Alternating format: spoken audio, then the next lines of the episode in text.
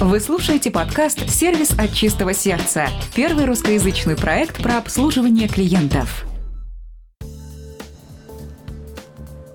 Доброго времени суток, уважаемые слушатели! В эфире э, 60-й юбилейный выпуск подкаста. И с вами его постоянный картавый ведущий Дмитрий Лостовыря. И я пригласил э, в связи с отсутствием Сергея к нам хорошего, доброго нашего друга, эксперта гостиничного бизнеса Полину Приходько. Полина, здрасте. Здравствуйте. Да, очень рада именно на юбилейном выпуске у вас тоже поучаствовать. Ну да, маленький корпоративчик, можно сказать. А прежде чем мы начнем, я хотел сразу извиниться перед пользователями сервиса под FM. Я надеюсь, что к моменту прослушивания данного выпуска а, предыдущие два подкаста станут вам доступными. К сожалению, сервис никак не хочет принимать мои mp3 файлы. А, я борюсь с технической поддержкой и надеюсь, что по состоянию на 16 августа я смогу их, извиняюсь, решить. Ну что, а, тогда мы смело двигаемся дальше к нашей а, первой рубрике. Сервисная зарисовка. Ну и тут сервисные зарисовки. Полина, прежде всего хотел вас спросить, может быть у вас что-то а, произошло, чем могли бы поделиться со слушателями, а то у меня впереди намечается большой монолог. А, вы знаете, я хотела хотела бы, наверное, ну не то чтобы поделиться, а, наверное, да, своим открытием некоторым. Э, именно в гостиничной сфере э, все недочеты, которые, ну, скажем так, на поверхности видят пользователи этих услуг, то есть то есть гости, приезжающие и так далее. Э, все это, ну, скажем так, это только следствие каких-либо очень таких э, действий неправильных со стороны ательеров. А неправильные они, вот, собственно, мое открытие в этом состоит, неправильные ли они с самого начала? То есть изначально, когда э, тот или иной предприниматель задумывается о том, а не построить бы мне гостиницу, вот как раз-таки э, стоит, наверное, почитать сервисные зарисовки подобного рода, как сегодня будут представлены. А потом, соответственно, уже вот с самого начала действовать э, непосредственно пометуя о том, что он, собственно, только, только что вычитал и какие могут быть последствия от того, соответственно, как будет вестись этот бизнес. Ведь на самом деле э, плохих гостиниц в принципе не существует, и никто изначально не, не собирался строить плохую гостиницу, правильно же? Я искренне хочется, хочется в это верить, да, да, да. Вот, поэтому я думаю, что здесь э, как говорится, есть такое выражение, откуда ноги растут, здесь нужно искать именно э, в самом начале, в самой идее, ее очень-очень много времени продумывать, прежде чем дальше выпускать этот продукт в дальнейшую обработку и впоследствии на рынок. Поэтому вот такое у меня открытие. То есть напрямую от того, почему нам не дают или дают приветственный напиток, да, есть да, вот я... с этим непосредственная связь на самом деле всего инвестпроекта. Вот какая-то такая вот очень глобальная штука. Меня на самом деле это, когда я села считать и, собственно, прикидывать, как все это будет. Наша компания, помимо обучения, мы занимаемся девелопментом, да, когда мы стали прикидывать на новый отель, э, что нам нужно будет там делать, сколько это будет стоить, сколько людей нам нужно будет задействовать, как нам нужно будет выстроить там те же самые планировки, подходы, чтобы, допустим, кофе был всегда горячий, пока его несут гостю и так далее, и так далее. Выяснилось, что, оказывается, нужно сначала Сначала пойти посмотреть неправильные примеры, потом пойти подумать, как правильно построить гостиницу. Вот как-то так. Ага. Ну, э, достаточно интересно. Ну, получается, проблема в зародыше еще получается. Да. А потом она начинает прогрессировать и превращаться, к сожалению, в систему. То есть, по сути, понимаете, получается, что э, сказать о том, насколько, скажем так, будет профессиональный или дилетантский подход к этому бизнесу, мы сможем сказать практически на стадии идеи. Потому что иногда бывают, знаете, такие э, красивые идеи на начальном этапе, а потом все это превращается в, ну, скажем так, идея один год проработает, денег не заработает владельцу, и дальше уже весь гостиничный комплекс превращается во что-то такое совершенно без определенного формата. Ну и, соответственно, просто пашет как вот, как, как получается, и просто зарабатывает деньги потому что в первый период э, водного года они эти деньги потеряли. И там уже, собственно, всем, э, безусловно, без разницы, подали там этот напиток, не подали, им бы справиться с их, собственно, ситуация там, с долгами там, накопившимися и прочее, прочее. То есть здесь это непосредственно связано, и говорю, что меня на самом деле осенило очень так, как говорится, обухом по голове, потому что я не думала, что уж совсем такая связь э, таких, казалось бы, мелких недочетов к такой в целом глобальной и вообще к проекту гостиничного предприятия. Вот такое вот у меня открытие, которое на самом деле многое-многое теперь объясняет. Да, не безинтересное развитие событий. А у меня сервисные зарисовки, конечно же, не отражают некое озарение, но они отражают конкуренцию, которая сложилась сейчас в кризисное время. Она обострилась, но по-прежнему народ на это реагирует довольно слабо. А первая сервисная зарисовка, она мне очень нравится. У нас в районе а, аптек, ну, не меньше пяти в близлежащих домах. То есть, ну, сами понимаете о том, что конкуренция просто адовая. И аптека Норма, может быть, Полина, видели в Москве такую, угу. а, у нас их открылось здесь аж две штуки. То есть прям буквально через там, 50 метров друг от друга. А, и я решил туда зайти, а, попробовать, да, что за аптека. Как раз нужно было срочно кое-что купить. И зайдя туда, а, кассирша смсилась стояла, пока клиент не знал, какой продукт выбрать, а та, неважно ей, ну, пускай стоит человек, как бы выбирает. Что, не чтобы задать там наводящий вопрос, чтобы побыстрее очередь двигалась. Нет, зачем? Да, телефон. Причем, когда я там, в том числе, купил то, что мне необходимость, и расплатился, она просто плюхнулась э, в стул э, свой и продолжила сидеть в телефоне поразительно. Для новой аптеки это просто поразительно. При том, что рядом есть государственная, официальная, где подобные вещи просто они недопустимы. Я в жизни ни разу там не сталкивался с чем-то отвратительным. А тут, пожалуйста, коммерческая аптека и на тебе. Ой, а, следующий момент. Вот эта положительная сервисная зарисовка, мне ее рассказала моя супруга. Я напомню до слушателей, у меня уже больше трех месяцев как появился ребенок. И э, днем я, естественно, не могу гулять, я на работе. И супруга однажды, спускаясь, почтальон помог спустить коляску и потом пошел по своим делам. Я респектую этому человеку. Как говорится, плюс 100 в карму. За такой... Вот побольше бы таких людей, и, глядишь, Почта России, в принципе, поправила свое печальное положение. А, не знаю, Полина, слушали ли вы прошлый наш подкаст? А, там была прошлый весь выпуск был посвящен одной моей сервисной зарисовке автошколе онлайн. А, и сейчас у нас появилось продолжение. Со мной таки связались представители данной автошколы. А, я честно человеку высказал все, что я о них думаю. Самое что интересное, вопрос, который мне задал человек, а вы в каком офисе были? А, самое что интересно, если он не знает, то колл-центре и на сайте написано, что только в одном месте можно записаться на обучение. Это в центральном офисе. Если человек задает мне такой вопрос, то у меня момент с компетенциями. Я не знаю, может быть, он пару дней работает или еще что-то, как построено обучение. Естественно, он мне впаривал как бы к ним прийти обучаться.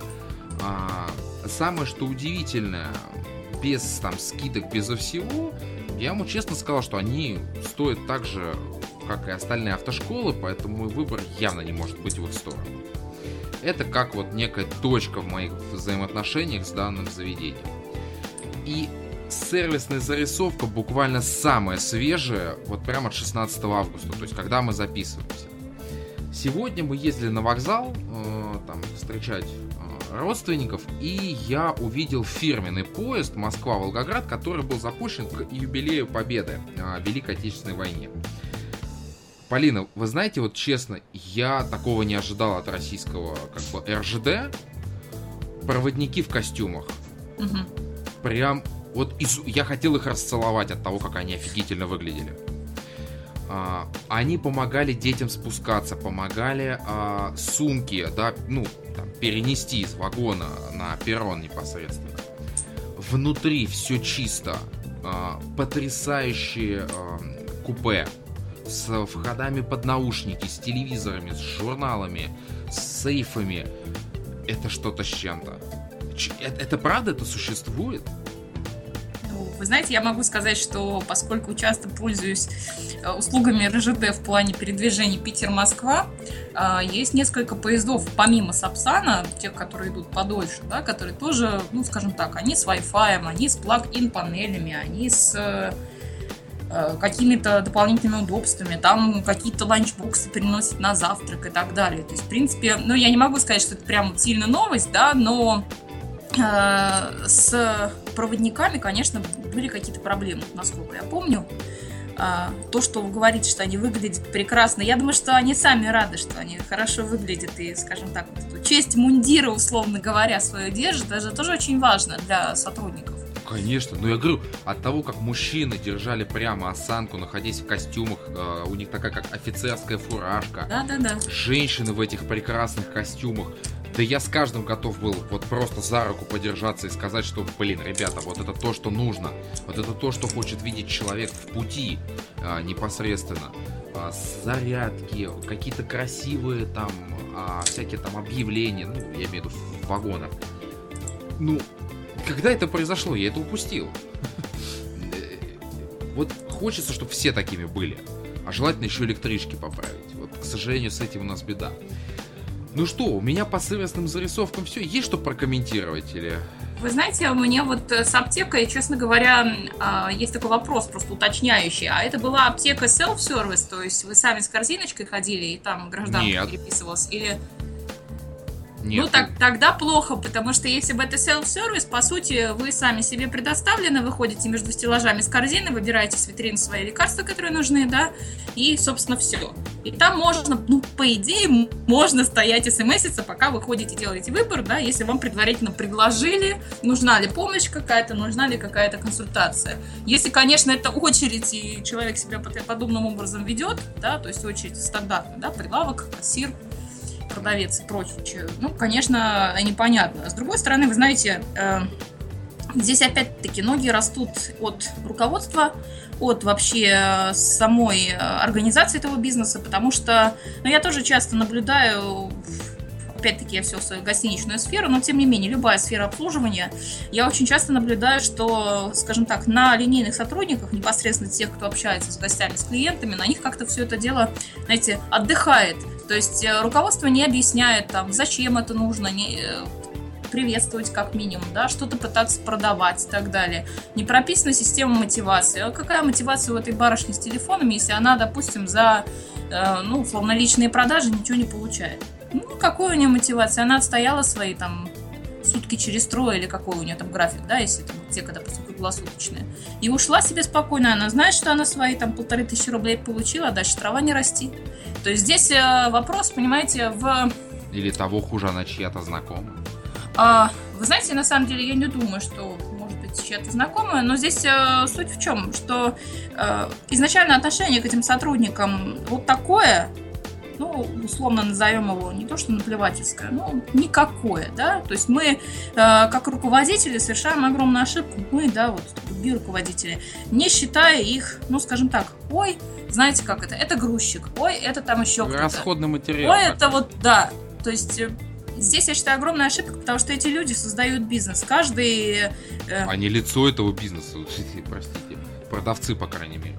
Ну, продавцы, если брать какие-то другие компании, да те же самые грузчики, ну, гораздо приятнее, когда ты обращаешься к своему сотруднику как к нормальному человеку, а не как там, эй, ты иди сюда, да, и, и так далее. То есть здесь, эти вопросы в культуре бизнеса, вопрос в организации, вопрос в том, что изначально сесть руководителю как, как бы и подумать, а кто составляет твой бизнес. Если это какой-то ну, условно, малый и средний бизнес, где все держится именно на вот этих людях со средней зарплатой э, там, условно, 20-30, ну, максимум 40 тысяч рублей. Ну, 40 это я немножко, так сказать, Э, Это далеко для среднего малого. крупновато, да, ну, там 20-30, да, а, то понятное дело, что за 20-30 тысяч рублей, когда у нас сейчас iPhone стоит там сколько, в два раза больше, да, а все прекрасно знают, что это 50 такое, да, и все его хотят. А, Конечно, мотивация вот э, чисто по-человечески, она падает, когда ты понимаешь, что ты даже на пол айфона за месяц не заработал. Представляете себе эмоциональное, моральное состояние этого человека. В принципе, наверное, остается единственная радость, это покопаться в телефоне и какая-то вот В старом такая... айфоне, да. Да. И какая-то такая, отношение ко всему в мире враждебное, да, то есть я считаю, что здесь виновата среда, а не отнюдь не эти люди.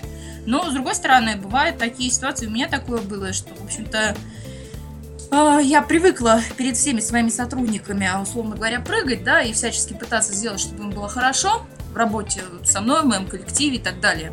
А, но бывает такое, что изначально не настроен человек, ну, если не настроен, значит, соответственно, тоже как бы он тоже должен вложиться, чтобы получилось хорошо. Не бывает такого, что только один руководитель виноват. Здесь, ну, скажем так, а, от сотрудника тоже требуется хотя бы идти навстречу. Тогда все будет хорошо. В том случае, могу сказать, проблемы с э, возможно, даже делегированием, проблемы с э, системой мотивации персонала, Контроль. проблемы с э, контролем, проблемы с общей системой менеджмента и с линейной структурой, ну, не линейной, там, любой структурой управления. Вот тут 3-4 проблемы, которые видно по, по вот этой ситуации. Диагноз, так сказать. Хороший такой глубокий анализ. А, ну что же, а, обсудили сервисные зарисовки. Ну что, Полин, предлагаю за круглый стол, собственно говоря. Давайте. Круглый стол. Уважаемые слушатели, я хотел бы немножко вам пояснить ситуацию. А, блуждая по интернету, я случайно наткнулся на а, статью о том, что, собственно говоря, зачем отдыхать в России. Да, какова мотивация? А, там сервисная зарисовка очень сильно матерная. Я, когда буду давать ссылку на нее в подкасте, я обязательно укажу 18+. Я тут же ее отправил Полине для того, чтобы узнать, ну, ну как так? Ну, ну, ну что, это просто за гранью моего понимания, и мы договорились ее сегодня как раз-таки и обсудить целиком и полностью. А, но, а, не забегая вперед, темой круглого стола станет а, один из последних абзацев этой сервисной зарисовки, а точнее стоимость а, того отдыха, который обошлась человек. А, я, насколько помню, это был отель а, «Жемчужина» непосредственно в Сочи. А, два номера категории премиум и авиабилеты Москва, Сочи, Москва. А, здесь, к сожалению, что не указано а, сколько, ну, там только указано, что семьей, но не указано, сколько человек. Но цена лично меня очень сильно поразила. Может быть, Полина, вы как-то прокомментируете иначе. 180 тысяч рублей. Это реально такие деньги? Вот э, мне кажется, что это, это очень большие деньги просто несоизмеримые. Или я не прав? А, Дмитрий, смотрите, по стоимости могу прокомментировать следующим образом. А, во-первых, а, если опять-таки смотреть основу, что послужило вот такому вот, скажем так, результату Значит, э, мы все прекрасно знаем, из чего у нас складывается там, рыночная стоимость. Да? Это себестоимость продукции или реализации услуги, плюс, соответственно, своя наценка за то, что мы, собственно, этим всем делом занимаемся. И, соответственно, вот мы выпускаем это дело а, для наших клиентов. Получается у нас итоговое пакетное предложение или цена. А, здесь э, все вот у нас последний там год-полтора очень э, дружно скандируют о развитии внутреннего туризма, да. очень много всяких заседаний, совещаний и всего остального прочего. Лоу-кост билеты даже, авиабилеты. А, значит, э, здесь э, вот как раз-таки вы зрите в корень, Дмитрий, значит, по поводу лоу-кост билетов и всего остального. Все это случилось совершенно, ну, я считаю, вовремя, но, скажем так, над этим еще работать и работать нужно. Почему? Потому что у нас вообще, в принципе, в стране раньше не было лоу-кост компаний авиа. Да? Сейчас появилась компания Победа, вот нам всем небезызвестный Добролет, который переформировался в Победу. А, значит, э, здесь э, речь идет о, наверное, такой вещи, как стоимости э, стоимости посещения воздушных коридоров, из которых, собственно, и складывается стоимость самого авиабилета. А, по какой причине они дорогие над нашей страной, честно говоря, мне непонятно. Э, значит, э, к чему, собственно, я? Например, берем, э, я так все-таки возьму по севернее, возьмем, например, Сибирь. Мой один из любимых сибирских город, городов Иркутск. Значит, там ситуация следующая. Зимой я летаю туда, туда обратно рейс. Это Значит, э, порядка 46 тысяч бизнес, порядка 25 тысяч эконом стоит. Летом я туда как-то летала. 107 а, тысяч рублей эконом. туда-обратно. Значит, э, Десятилетняя лада, господи. Соб, собственно, я работаю в этой индустрии давно, но ответа на вопрос, почему так дорого и почему так, э, ну, собственно говоря, летом поднимается цена, практически в 4 раза, да, если взять тот же эконом. То есть бизнес я, честно говоря, там и не рискнула смотреть, он там был, там, знаете, в Иркутск полететь через, я не знаю, Мюнхен за 400 тысяч рублей, это какой-то прикол, но тем не менее я такое видела. А, вот. Э, здесь, соответственно, опять вопрос. Кому больше всех надо? Вот мне так кажется. Больше всех надо, конечно, руководителям подобных компаний, да, больше всех надо топам и так далее. Линейщикам, кто исполняет все это дело, им ровно пофигу. Простите меня за выражение такое в эфире, да. Угу. А, почему? Потому что, опять-таки, тот персонал, который общается с клиентом, те же самые программы лояльности, те же самые, там, не знаю, мили аэрофлота и так далее. У меня, кстати, раз уж мы решили называть компанию, у меня, кстати, вот с компанией Аэрофлот произошла в прошлом году такая история, ну, скажем так, я э, э, летаю достаточно часто, и основная авиакомпания это Аэрофлот, и как каждый летающий аэрофлотом, конечно же, я коплю мили. Угу. Значит, э, я накопила достаточное число, чтобы перейти на следующий уровень программы лояльности. А, но тут, значит, перед самым Новым годом с меня за что-то снимают. Там буквально там полторы тысячи миль, хотя накопить надо было там больше сотни. А, и мне, грубо говоря, вот не хватает вот-вот чуть-чуть. И мне следующий уровень программы лояльности не дают. Хм. Я пишу в, соответственно, э, сервис-департамент, ну, как, господа, ну как так? Ну, что ж такое-то? У меня следующий год тоже распланированный, в общем-то, распланирован вместе с вами.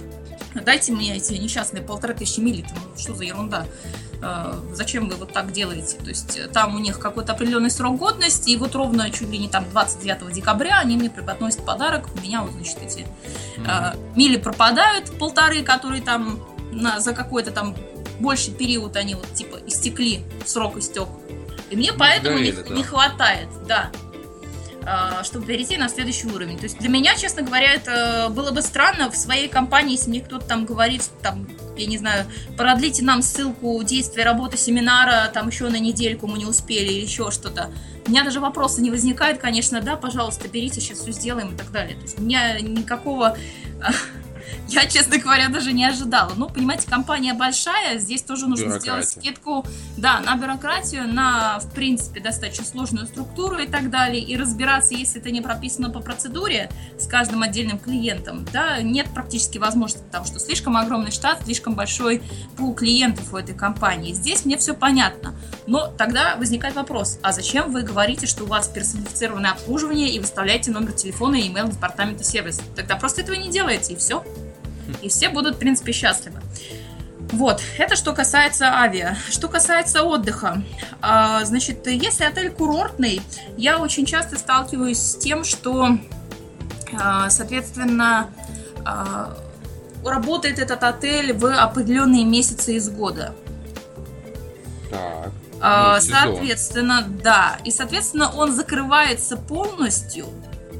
И что, соответственно, получается-то? Отелю нужно полностью тот бюджет накопить, заработать, который он себе запланировал на этот год, и уйти спокойными, счастливыми и получив достаточное количество денег прибыли собственникам и отложенным на различные материально-технические нужды комплекса, уйти, так сказать, в отпуск. Соответственно, есть э, предположение, что план продаж у комплекса гостиничного составляется таким образом. Максимально э, повысить стоимость продукта на самые пиковые сезоны, ну, собственно так, бессовестно немножко, да, угу. и заработать себе на те месяцы, когда они вообще в принципе закрыты. То есть из этого можно сделать вывод о подобной цене. Но вопрос о цене и ценности. Этот вопрос меня всегда мучает. Почему? Потому что, ну хорошо, один раз к тебе приехали, а дальше к тебе уже не приедут. А, допустим, отели, э, ну не будем уж так уж сильно нахваливать, ну на самом деле это так – отели того же там любимый отдых россиян, что у нас Турция и Египет, да, они да. не делают так.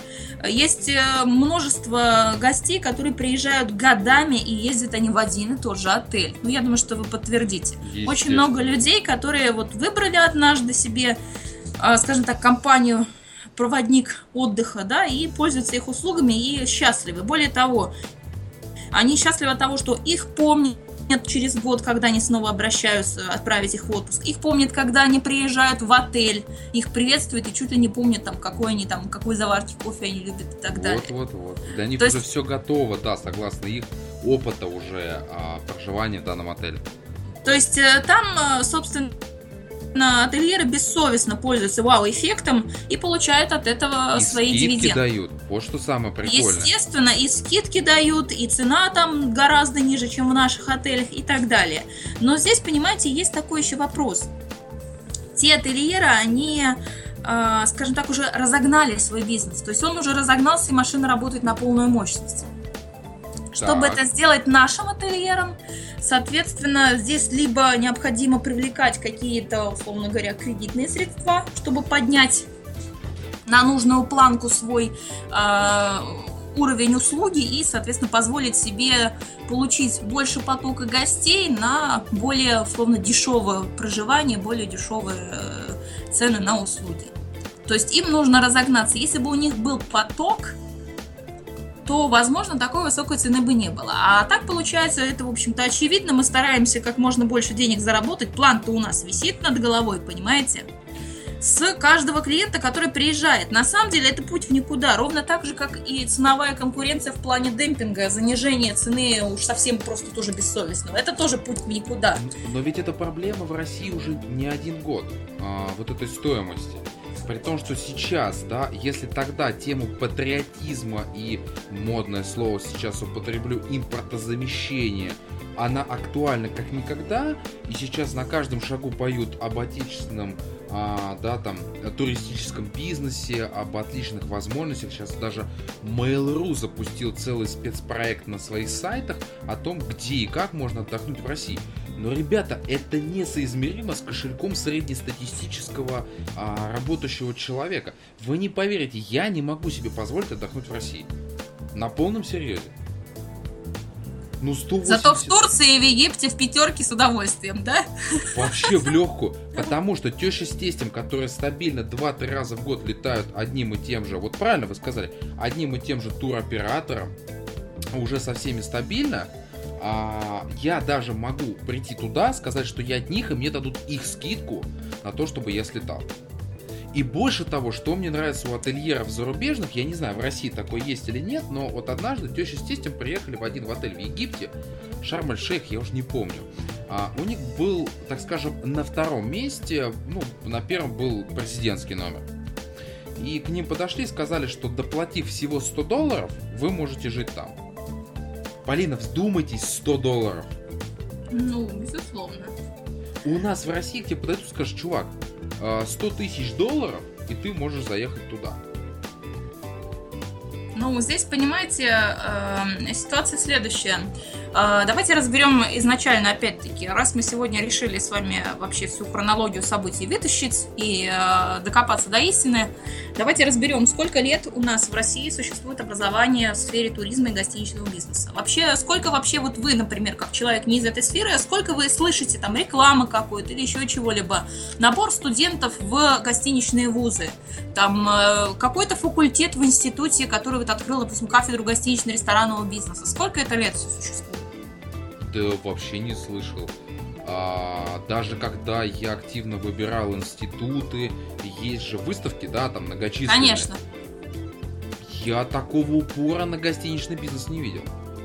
Ну, тогда, собственно, о чем мы можем говорить? А, у нас бизнес в принципе, этот в зародыше. Просто, понимаете, нам нужно а, очень быстро торопиться и Здесь получается огромный провал. То есть внешне ширмы мы хотим быть ровно такими же, как все в Европе.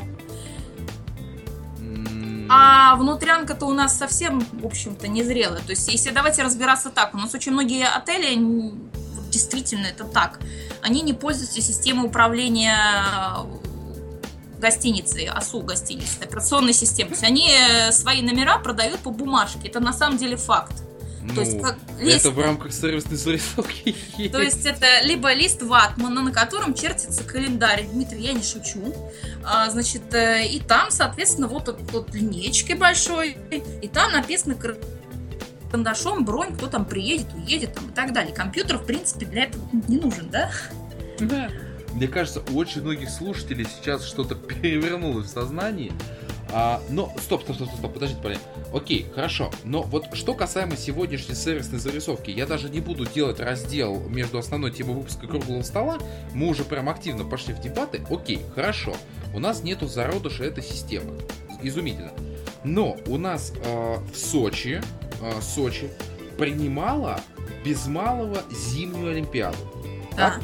Да. А, в нее было вбухано миллиарды, сотни миллиардов долларов. И в том числе очень много по телевизору говорили о том, что там шикарная сеть гостиниц. А, экстра класс. И вот эта вот злополучная жемчужина, это, кстати, вообще-то одна из топовых гостиниц Сочи. Если память меня не изменяет. А, каким образом а, после проведения Олимпиады, а, я даже в плане подкаста об этом писал, что как это возможно, а, бизнес откатился что ли обратно? А, Вы знаете, на самом деле я не думаю, что откатился обратно. А, Принимали на а, состояние эйфории. То есть э, и сотрудники, и в том числе и линейный персонал, вот непосредственно контактеры, назовем их так, да, они работали, в общем-то, ну, были Волонтеры. заражены, волонтеры, контактеры, все вот эти вот господа, а, они работали на неком состоянии эйфории, патриотизме и прочему. Может быть, вы знаете, на, как раз-таки пребывая в этом состоянии таком восторженно приподнятом, они, может быть, что-то делали для гостей больше, чем это ну, требовало своей обязанности. То есть подошел, Ну, как- допустим, Как иностранец с каким-то да, там. да, глупым вопросом, а им улыбаются, с удовольствием помогают. Почему? Да Сочи же, Сочи же, Олимпиада же, мы же в России вперед, все такое. А когда это закончилось, они подумали, ну елки-палки, мне же за это не доплачивают, что же я буду стараться-то? Может быть, такая была ситуация. И более того, я могу сказать, что, знаете, вот с что где-то где где-то года полтора моя компания работает еще с а, инициатором как как раз-таки нашей евразиатской интеграции да, с Республикой Казахстан. А вот сейчас у них будет в 2017 году в Астане Экспо, всемирная выставка.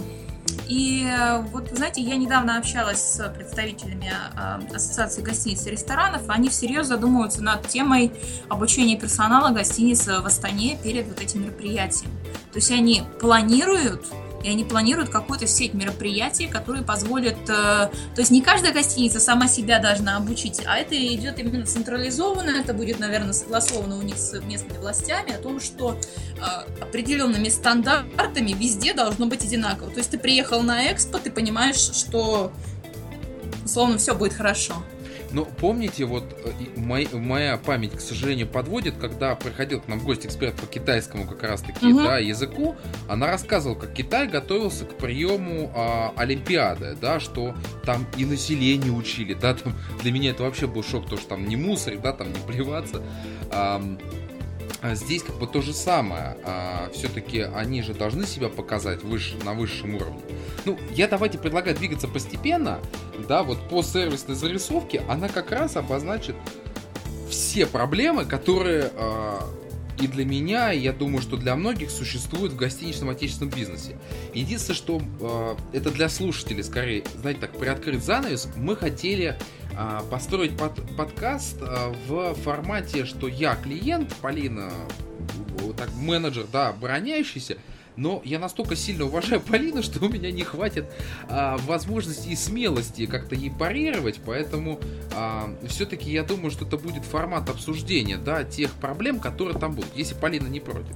Я думаю, что мы будем обозначать проблемы, пытаться разобрать, э, из чего, собственно, такая проблема произошла и э, методы решения ее. Да. А, Первое, что там было обозначено, по, прям по пунктам в этой сервисной зарисовке, это приветственные коктейли при заезде. А, Полина, немножко можно об этом поподробнее, потому что я, например, да, как человек, который тоже часто где бывал, я не сталкивался с этим ни разу. А, Вы знаете, э, на самом деле, первые упоминания, в принципе, о приветственных коктейлях, они э, там какие-то года начала нашей эры, когда э, гостиницы были частью постоялых дворов, когда все это дело зарождалось, когда в э, странах Востока были такие штуки, как караван-сараи, и поскольку страны Востока там было очень жарко, и традиция подавать какое-то приветственное что-то попить гостю, да, какое-то, э, это пошло именно оттуда. То есть, э, на самом деле, когда... Э, ну, чем, например, отличается человек, который просто пришел в гостиничный бизнес, от человека, который это дело изучает? Я могу сказать, что очень много, скажем так, фишек обслуживания и каких-то особенностей можно как раз-таки почерпнуть оттуда из истории. Те же самые welcome drink. Да, это вообще пошло вот именно оттуда, от э, приветствия тех там, арабов, бедуинов, кто у них там был в караван-сарае приезжающий, которому нужно было свой транспорт, так сказать, поставить, чтобы транспорт поел, попил, транспорт почистили, да, там лошадь, верблюда, еще кого-то, да, да, самому тоже поесть, попить, чтобы его встретили, накормили, спать уложили. Вот как бы такая вот была функция. То есть фактически можем сейчас говорить, что сначала появились даже не отели, а, ну, условно говоря, мотели, да, если так можно выразиться. А, ну, приветственные коктейли. А, я, судя из того, что там было написано, мне показалось, что это чуть ли там не алкогольные коктейли. А у меня просто первая была мысль, почему не сок? Вот самая банальная вещь, которую все можно включать детям, почему, что, что, почему приветственный коктейль? Вы знаете, это на самом деле это просто так, устоявшееся выражение приветственный коктейль. На самом деле тут его называют приветственный коктейль, кто-то welcome drink. Э, это отнюдь не коктейль, не алкогольный коктейль, не маргарита, не мохито. Это просто так называется. На самом деле это может быть и э, какой-то э, термос с кофе стоять и с какими-то бубличками. Это может быть и какая-то чайная станция стоять. Это может быть и как раз-таки, не знаю, морс какой-нибудь разведенный и еще что-то. Здесь важно, ну, вы знаете, на самом деле Разведенный Про... морс меня покорил. Про морс вы зря смеетесь, очень много кто морсом как раз-таки приветствует. Да, может, и слава богу, лишь бы чем-нибудь приветствовали, да? Ну да, ну просто разведенный именно, что не там натурально. Ну, варенье с водичкой. А. Welcome drink. вода из-под крана. Вот, просто понимаете, это элемент на самом деле встречи и какого-то радушия, да, э, но а, опять-таки, это маркетинговый инструмент, так или иначе. Это первое впечатление. Если тебя, прошу прощения, напоили с первого прихода в это заведение чем-то неправильным, а еще, не дай бог, не свежим, допустим, на жаре, и у тебя какие-то последствия в организме после этого возникли, например, да, понимаете, то, ну, собственно говоря, как дань уважения гостю не, не пройдет такой прием. Если же э, процедуру подачи welcome drink и вообще, в принципе, процедуру встречи гостей проговорить с sales маркетинг менеджером, да, то есть понять вообще, какой посыл, зачем вообще все это надо нам в гостинице. Не просто там уборщица тетя Клава пришла, поставила на стол эти там стаканы сока разлила и ушла, да? А на подносах, да, так это, там пустые подносы забираются стакан. Да, а, а это было сделано специально, это какая-то своего рода церемония. Ведь заселение гостей в отель это тоже своего рода церемония. Мы учим всегда, когда администраторов, да, или, а, в принципе, руководителей фронт-офиса а, вообще самой вот этой вот идеи размещения и э, идеи upsale, так называемой, через качественное размещение и заселение гостей, мы говорим в первую очередь о том, что во-первых, это процедура, это церемония, это ритуал, если хотите. То есть это нужно продумать, это нужно подумать, какие фразы правильно говорить.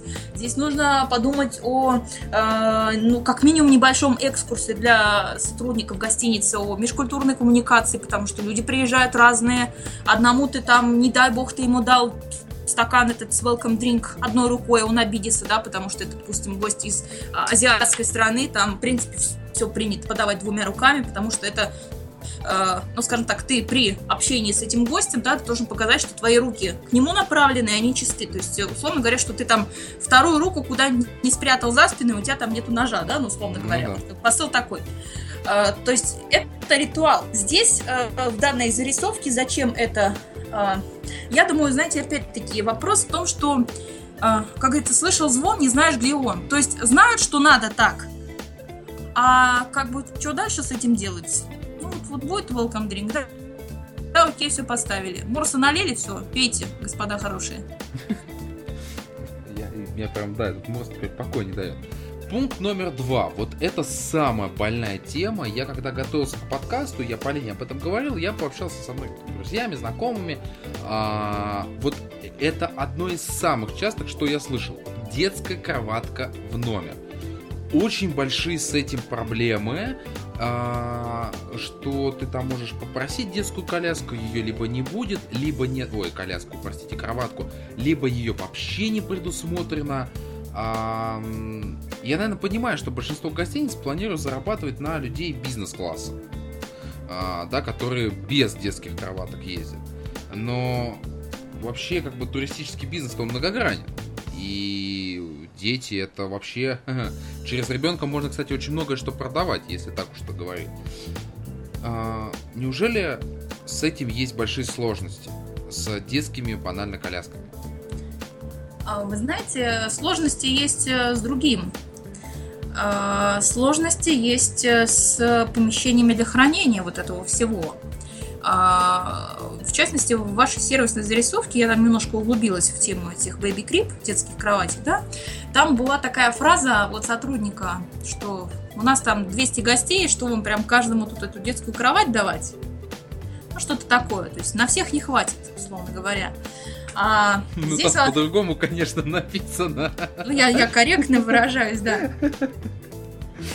А, ну, здесь, понимаете, вопрос. А, если, в принципе, при проектировании вот этой вот гостиницы, да, не было на каждом этаже предусмотрено, помимо а, так называемых вот этих вот сервис-кладовок, да, с, угу. со всем инвентарем и прочими делами, да, не было предусмотрено достаточных э, по площади кладовых для дополнительной мебели, для дополнительных кроватей и всего такого прочего. Давайте представим, если у нас на этаже, ну, там условно минимум 15, 20, 30 номеров, да, какого размера у нас должна быть эта кладовка, чтобы у нас поместились, ну, давайте так, ну, 10, допустим, baby crib на этаж, ну, где-то в такой пропорции, да, что поместилось еще, еще, наверное, штук 5-6-10 дополнительных кроватей, то есть для взрослого человека экстра бед, чтобы поместились какие-нибудь дополнительные стулья в номер, если кто-то захотел, допустим, если есть номер улучшенной категории, там же сразу идет некая обеденная зона, она по стандартам обязана быть, да,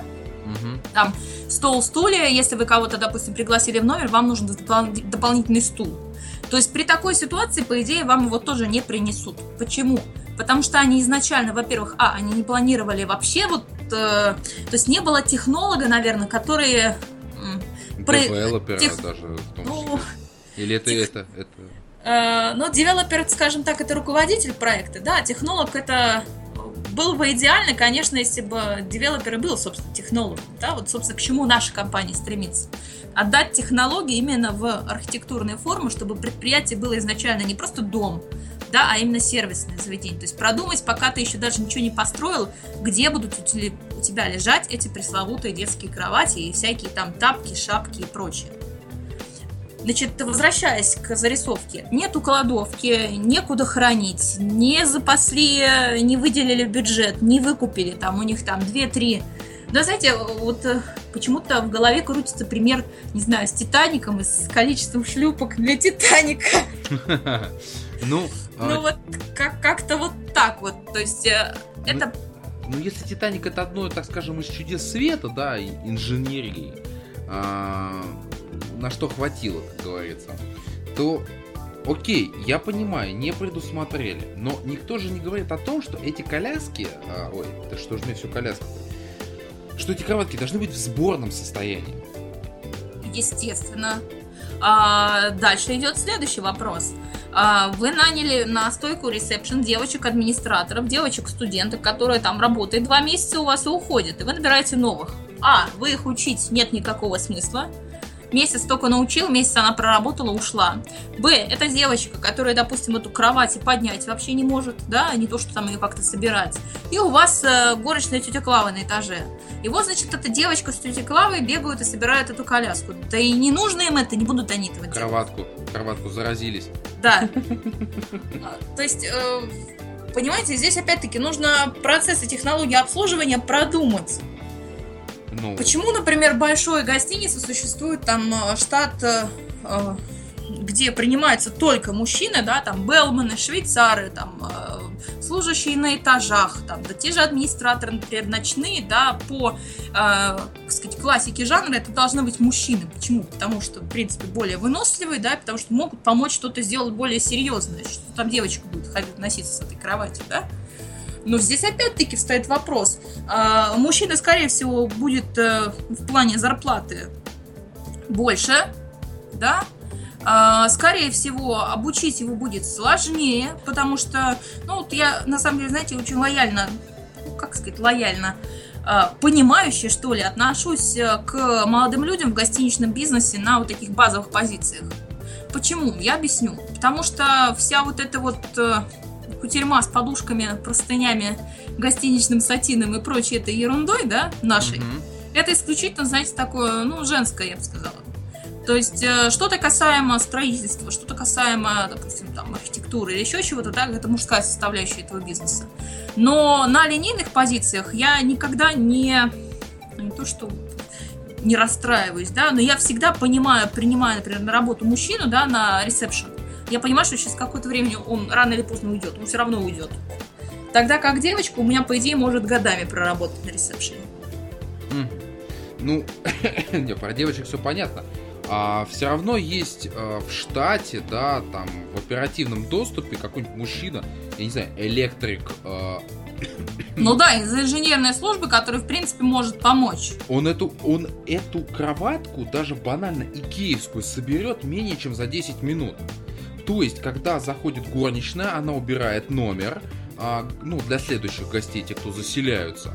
А, мужичок собрал эту кроватку, и все. Ну, это же элементарно. Это не требует каких-то а, инноваторских знаете, вещей. А, я могу сказать следующее.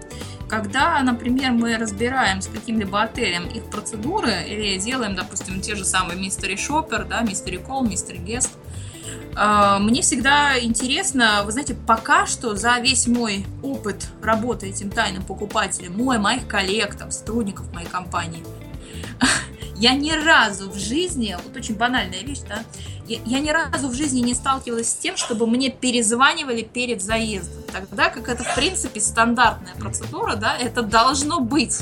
То есть я забронировала номер, допустим, неделю назад. Мне по-хорошему перед заездом, там, за день-два, должны перезвонить и спросить, там, Полина Станиславовна, вы точно приезжаете? Во сколько вы приезжаете? У вас наверняка на руках есть билет. Давайте я вам закажу трансфер, чтобы не искали. Или, может, если вас встречают, то окей. Ну, я вам предлагаю, имейте в виду да, может быть, вы хотите сразу поужинать, у нас есть ресторан, давайте закажу столик, а то выходной день, например, может быть много народу. Да, Это дальше. еще что-то. А, персонал отеля вообще, в принципе, ну давайте дальше там копнем глубже, руководство, оно имеет возможность продать мне ну просто черта в ступе еще до того, как я приехала к ним. И тогда welcome drink будет являться, в принципе, логичным продолжением нашего общения, вот так сказать, до продажного обслуживания и про Baby Creep все узнать, и написать 10 раз всем инженерам, всем там горничным, там вообще всем в гостинице, все будут знать, что мне, именно мне нужна в номер детская кроватка.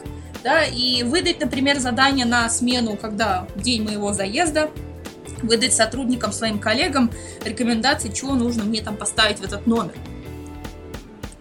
Это же делается элементарно, но вы знаете, я говорю, я ни разу не сталкивалась с тем, чтобы мне хоть один отель проверяли мои четверки, пятерки, чтобы они перезванивали второй раз. То есть они меня приняли бронь, они отправили мне подтверждение бронирования, они даже, наверное, что-то меня спросили, может быть, мне что-то нужно дополнительное, но вот так вот перед заездом беспокоиться обо мне, перезванивать и прочее, прочее, никогда, ни разу в жизни не было. То есть мне на самом деле это кажется элементарная вещь, но, понимаете, она, в принципе, дальше вот ломает всю картину. То есть у меня, допустим, между бронью и моим заездом прошел месяц, а то и полтора, да, ну, условно говоря, как, например, в Сочи это бронировалось. Скорее всего, гости забронировали где-нибудь там весной, а поехали да. в июле. Нет, они, за... они аж даже в ноябре забронировали, то есть а, там как раз они же написали, что а, вот как раз в, в этом, вот к этой вот детская кроватка указано при бронировании в ноябре прошлого года. Ну, вот а при... написано 8 августа 2015. Ну вот вы представляете, какой на самом деле а, с точки зрения ательера это провал. Почему? У тебя приезжают гости, и ты полгода практически с ними не общаешься. Там может случиться все, что угодно. Вот мне, на самом деле, как ательеру должно быть, на самом деле, страшно, потому что я своего гостя отпустила ну давайте это назовем так, чтобы просто было понятно, с вот этого условного поводка, я его отпустила на полгода, и он что-то там сам думает, он что-то там сам делает, да он у меня вообще, в принципе, полгода с ним не общался, он мне может в последний день все это отменить нафиг, понимаете? Как же я допустила такого? Это как минимум, да, я ему не продала все, что у меня есть в отеле, а если я отель загородный или отель курортный, у меня должна быть и хорошая анимация, у меня должны быть какие-то рестораны классные, у меня должен быть, ну, как там вот обозначено, да, какой-то собственный пляж там и так далее. Вот как раз, да, вот э, насчет темы пляжа, я, честно говоря, вообще не, не понял, а, о чем идет речь. То есть а, у них, я так понимаю, что был заявлен собственный пляж. А, где можно рассчитывать на то, что как, э, да, что не будут надоедать продавцы чурчхеллы и ранние пташки на лежаках лежать в 6 утра. Я просто дословно читаю. А, а по факту выясняется, что любой может купить билет в кассе на данный пляж и проходит. А, я не очень понял про законодательство, то, что написал. Да, я знаю про законодательство и так далее, но я готов переплатить, чтобы пляж был огорожен и в смысле про законодательство. Вот это я немножко упустил. А, ну как, у гостиницы может быть собственный пляж, если это собственный кусок земли. А, все понятно. всё, Вопрос всё. только, понимаете, в том, что, э, возможно, на Черноморском побережье, да, и существует еще местное муниципальное законодательство, которое, скорее всего, в принципе, запрещает вот эту монополию на хорошие куски пляжа. Может быть так. Но раз ты тут, собственно, главный хозяин вот этого пляжа, да, понятно, что продавцы Чурсхела, они не будут облагораживать этот пляж, а ты с этого, собственно, что-то зарабатываешь, то, наверное, имеет смысл заранее позаботиться, там, двух-трех сотрудников а спасателей на пляже или еще кого-то выделить, чтобы следили за твоими гостями. Потому что это твой хлеб. Если, не дай бог, что тут с гостем на пляже случится, он же не донесет тебе в отель денег. Ну, давайте, если уж, уж как бы на гостя наплевать, давайте уж вот такими категориями, да? Мгм. говорить. А, Соответственно, что касается заявленных услуг и услуг, предоставленных по факту, вы знаете, это у нас на самом деле большая проблема. Я сталкивалась с тем, что некоторые отели пишут даже на без- небезызвестных порталах онлайн travel агентств таких как Booking.com и так далее, а, пишут о наличии тех или иных сервисов, да банально завтрак континентальный, а приезжаешь его там нет. Вообще нет. То есть у них даже нету места, где этот завтрак там, ладно, кухни, там даже какого-то доготовочного цеха там нет, то есть чтобы там где-то они закупили и привезли к себе что-то там, какие-то там условно замороженные булки поставили в печь и подали гостям. У них вообще не предусмотрено помещение для подготовки завтрака. А на букинге написано отель Bed and Breakfast и отель завтрак. Ты платишь дополнительно более высокую цену за завтрак. Ты приезжаешь, а, администратор, который здесь абсолютно ни при чем, делает глупое лицо и говорит, ну, вы знаете, там, то все, пятое, десятое, ты, понятно, в чужой стране, там, и так далее, уже махнул рукой, ну, черт с вами, что мне гостиницу другую искать. Вот так чаще всего поступают наши туристы, которые ну, скажем так, не привыкли скандалить, не привыкли отставить свои права, потому что не стоит забывать, что у нас очень ну, долгое время мы, а, как сказать, мы жили в немножко другом экономическом строе, да, и мы не привыкли а, так с сервисными, вообще, в принципе, с коммерческими заведениями скандалить, как, например, это могут себе позволить европейцы, американцы там, другие гости когда что-то предоставлено не так. То есть э, нашего человека здесь на самом деле это очень такая еще национальная что ли черта. Э, за твои собственные деньги тебе могут предоставить услугу плохого качества, и ты не будешь, э, собственно, возмущаться. Это я сталкиваюсь очень часто с российскими гостями, которые, в принципе, ну, они не готовы отстаивать права, они не готовы скандалить, эти они не готовы вызывать менеджера. Для них кажется, что вызвать менеджера отеля это какая-то ст- стыдоба и так далее. И чаще всего это, ну, скажем так, проезжает пока что. Ну, поскольку мы видим различные, например, отзывы на том же TripAdvisor, у нас все-таки появляется так категория гостей.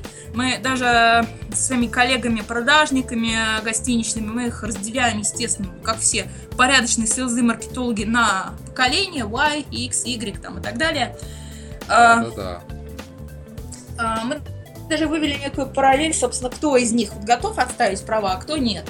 Но вот на самом самом деле, э, те гости, которые побывали где-то за рубежом достаточное количество раз, которые понимают примерно, а, что есть такое цена и ценность, а, которые, допустим, сами занимаются какой-то деятельностью, там, допустим, интернет-маркетологи, там, или, допустим, занимаются какой-то IT-бизнес, да, в интернете, сайт у них какие-то, интернет-магазины и так далее.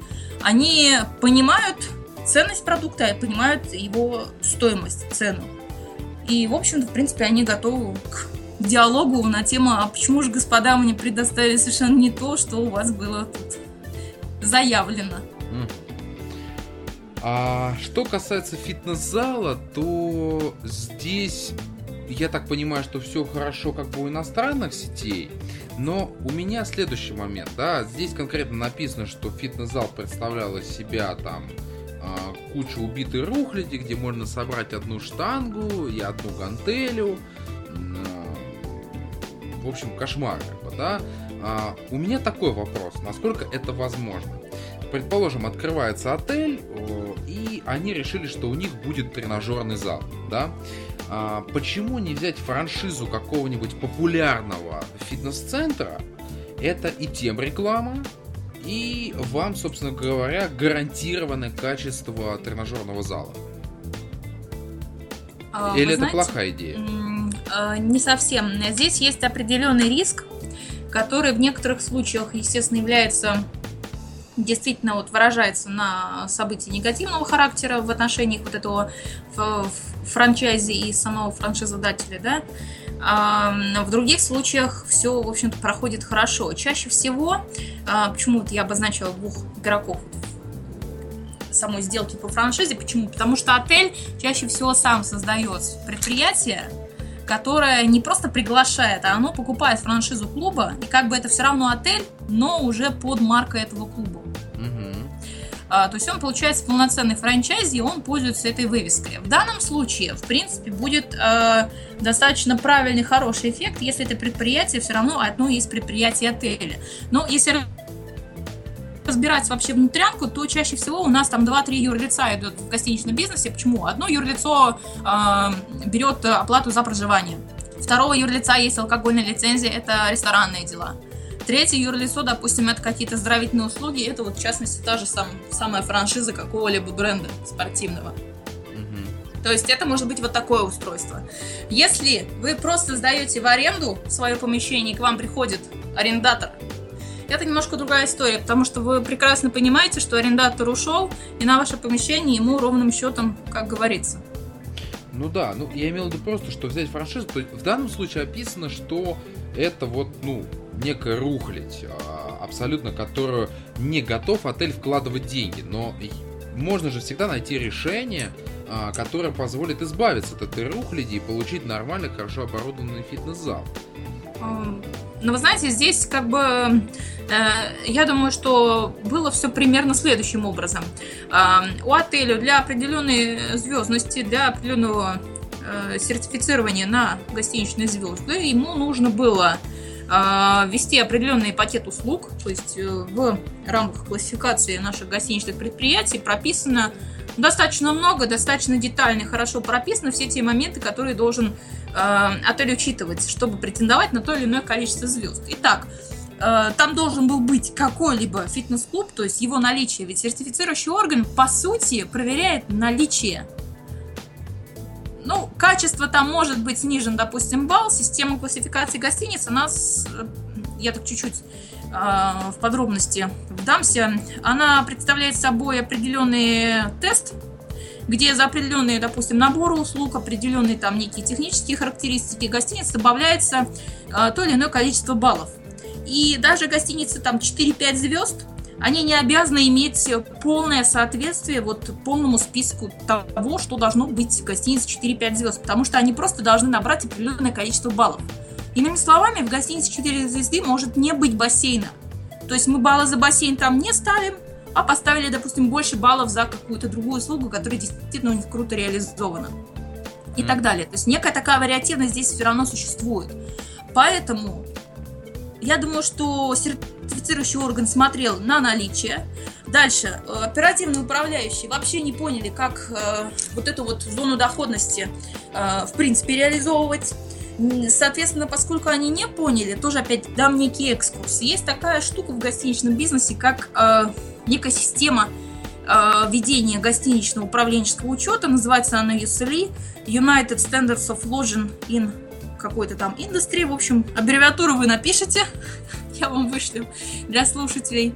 А, иными словами, это некий стандарт ведения отчета по гостиничному бизнесу, ведения, в, общем, в принципе, оперативного управления, которое нам говорит следующее. У нас есть зона доходности номера.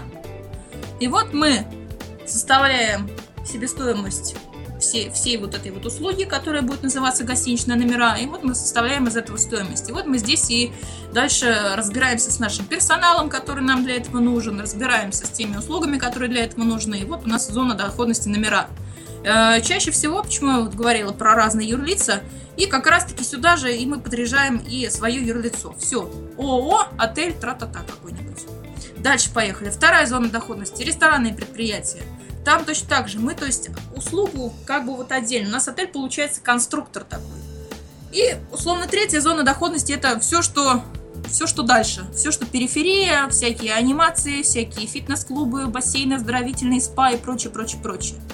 И вот на вот эту вот зону доходности чаще всего, э, ну, как-то не обращают внимания ательеры, вернее, на самом деле, если бы оперативный управляющий хотя бы имел какое-то представление, а в большинстве своем он не имеет представления э, о том бюджете, который изначально при строительстве закладывается на реализацию этого фитнес-центра или спа-комплекса, о том, сколько будет стоить чаша бассейна, о том, понимаете, то есть чаще всего, с чем я сталкиваюсь, но это отнюдь не все. Есть оперативные управляющие очень, ну, скажем так, те, которые изначально со стройки работают, вот они действительно крутые.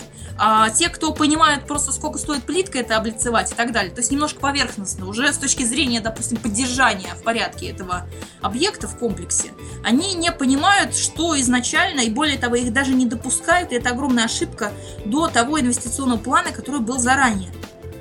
А, сколько миллиардов ушло. Миллиардов специально сказала, потому что цифры бывают ну, совершенно астрономические. А, на, соответственно, реализацию этого СПА. И когда оперативный управляющий потом э, делает какие-то, знаете, смешные пакетные предложения, которые заведомо такие провальные, на вот это СПА, честно говоря, хочется, хочется, наверное, даже вот поговорить с собственником, спросить, а что, собственно, это было? Зачем? Вы вбухали столько денег в это спа, а оно никому не нужно. То есть это опять, ну давайте сначала проведем анализ рынка. Давайте поставим управляющего, который будет на оперативке, ему дадим хотя бы какие-то бразды, чтобы он хотя бы посмотрел, сколько все это удовольствие стоит да, а, давайте уточним, сколько нам изначально нужно звезд, может быть, нам и не надо, скажем так, с вами пыжиться на 4 звезды, может, надо сделать хорошую классную трешку и получать круглогодично туристов, в принципе, добавив этой трешке услуг от 4 и, там, и 5 звезд, потому что, на самом деле, 4-5 звезд, они отличаются э, уровнем культуры обслуживания, плюс-минус пара фишечек, ну, практически и все. Ну да.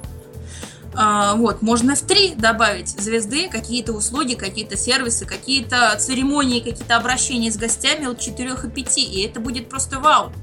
И это, в принципе, не будет стоить ни копейки. Но вы не потратите бешеное количество денег на вот эту, как вы говорите, груду мусора с фитнес-центра, но нет у вас его, у вас три звезды. Ну, господа, все нормально. Более того, вы много знаете людей, которые на отдыхе очень хотят тягать железо.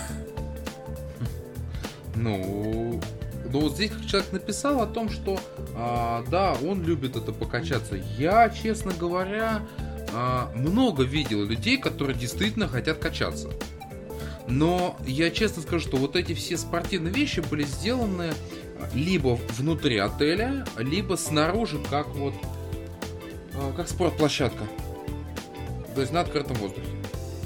Ну, безусловно, если это курортный отель. Вот э, еще что я хотела добавить, что касается, сейчас очень модная такая вещь, кстати, фитнес-клубы некоторые, да, в частности World Class, они делают такую прекрасную программу, карточка по всей России действующая. Вы можете приехать в любой город нашей великолепной родины и позаниматься в любом из клубов World Class, если вы его там найдете, если вы имеете свой, как говорится, членский билет одного из клубов где-то, где вы постоянно проживаете. То есть, условно, в Питере я получила карточку World Class, я могу спокойно приехать в любой город и там спокойно позаниматься. И я четко буду знать, что это именно фитнес-клуб с полной инфраструктурой, а не приложение к отелю. А, но здесь, значит, такой вопрос. Я бы сделала по-другому.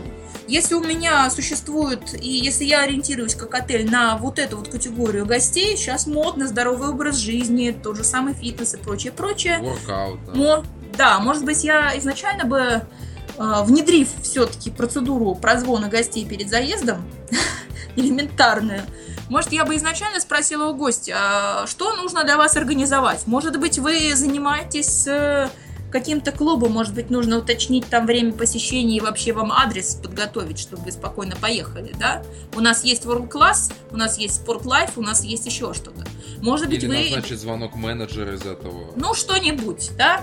А, может быть, вы еще там чем-то пользуетесь, я не знаю, какие-нибудь там сервисы доставки, еще какая-нибудь. Тут нужно изучить эту аудиторию, да, и просто по пунктам своим менеджерам выдать все эти вопросы, которые они будут э, должны спросить у гостя. Я думаю, что гость, даже если и не пользуется всеми вот этими вот привилегиями, то как минимум ему будет приятно, что его спрашивают и беспокоятся о вообще его времяпрепровождении помимо стен отеля. А, но здесь опять-таки у меня в свое время был такой бизнес-проект, я его сделала и продала, это было в 2010 году. А, мы делали бизнес-план и делали, в принципе, полностью а, такой уже оперативный план, скажем так, некий инвест-проект службы консьержей. То есть это такая штука, э, началось это, наверное, популя- популярность набрало с э, так называемой штуки Верту Консьерж. Это для владельцев дорогих телефонов Верту. Был Да, создан да, да. специальная, там даже в телефоне специальная кнопочка, нажимаешь, и тебе твой виртуальный ассистент отвечает и организует все, что твоей душе угодно. Ну, собственно, тоже была такая идея. И Там, мне было интересно. как раз абонентская плата, если я не А, ошибаюсь. за да. это. Да, абонентская плата, но, в общем-то, тебе за эту абонентскую плату, если ты человек занятой, могут организовать, ну, просто, просто там снег, что снег летом, да. Да, да. А, значит, поскольку в то время я работала в отеле 5 звезд, а, мне было интересно, как, в общем-то, в принципе, такой бизнес устроен, потому что бизнес на услуги, и более того, даже не на твои услуги, которые ты сам реализовываешь, а условно на том, как ты умеешь договариваться Ну, основой. Это дополнительная плюшка такая некая. Вот. И на самом деле оказалось, что все это очень, все это очень просто. Нужно просто сесть и сейчас скажу страшную фразу, сесть и включить мозги.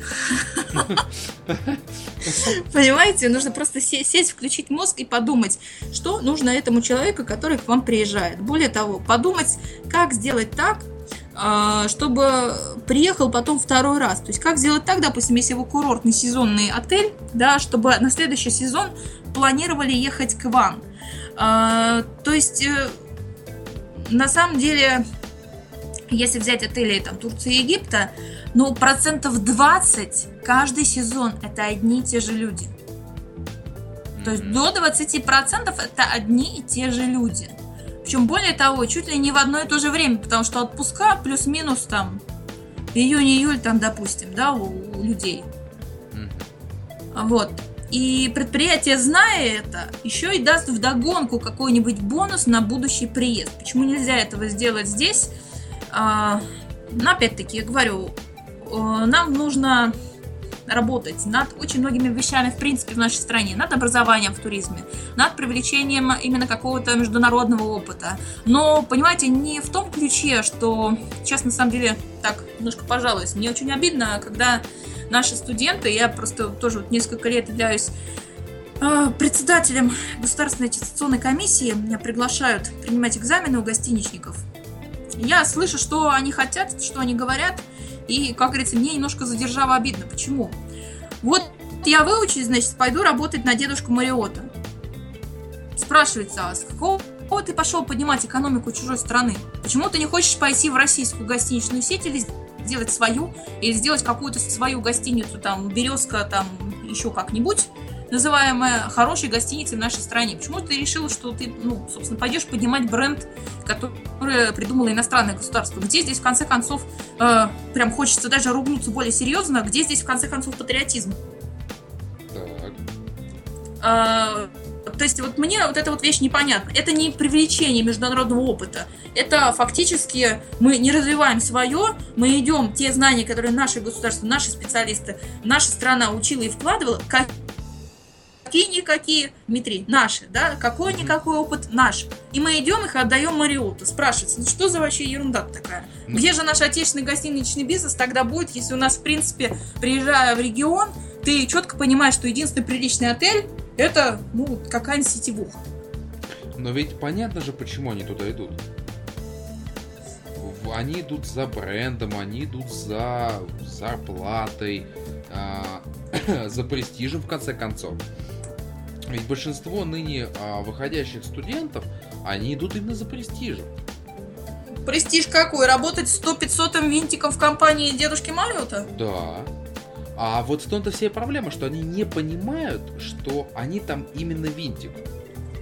Я говорю, сейчас организовывая, а, да, там в компании отдел с нуля и вообще там новое направление, а, многим сотрудникам, которые у меня там есть, кто пришел из крупных компаний, и а, вот из них четко выделилось два типа. Те, кто поняли, что в рамках моего подразделения у них есть отличная возможность себя показать, что они как раз-таки не винтик в пятом колене а, какого-то там департамента, а другие, а им так комфортнее, за них уже подумали, а, им уже четко сказали, что нужно делать, как нужно делать. Вот когда вы сказали о том, что включать мозги, а, а там не надо включать мозги. Там система уже автоматически за вас это сделала. Вы просто как некая энергосберегающая лампочка.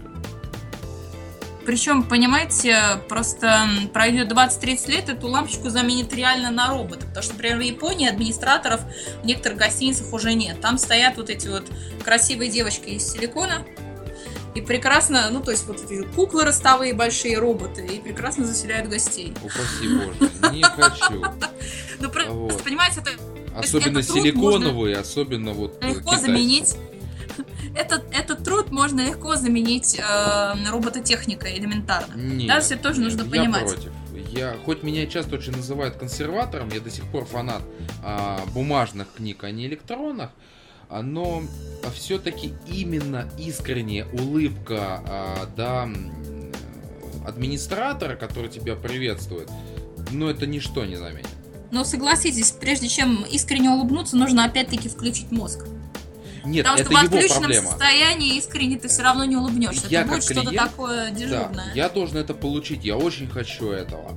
А, а там уже на той стороне это уже многоступенчатый процесс. Сотрудник должен включить мозг, он должен быть подготовлен, обучен, обут, одет, он должен быть проинструктирован, натренирован. А, для этого есть там руководители, тренеры, а, да все кто угодно. Но я-то вижу конечный результат. Я оцениваю конечный результат. И в том числе, как один из сервисных засранцев в этой стране, который ходит и смотрит другие компании, а, я проверяю конечный результат. То, что вы сделали, то, во что вы вложили. Знаете, я бы сказала, конечным результатом все вообще всей этой истории будет ваша ответная улыбка этому сотруднику. Так, не его, а ваша ответная, да? да чтобы ну, зубы знаете, позволяли. Ну, вы знаете, здесь э, я бы еще копнула такую немножко тему о э, мотивации, материальной, нематериальной. Я, значит, в прошлом году а, осенью, что ли, давала интервью одному из порталов по гостиничному Ательер бизнесу. Про. Да, я да. знаю. Да. А, значит, и мои коллеги меня, честно говоря, после этого интервью немножко засаживать стали. Почему? Потому что я, наверное, ну, может быть, конечно, я мыслила немножко своими категориями, да, когда я говорила, что, например, э, дословно говорю, сотка то есть 100 тысяч рублей для генерального менеджера отеля это совершенно не деньги за ту ответственность, которую ты несешь, да?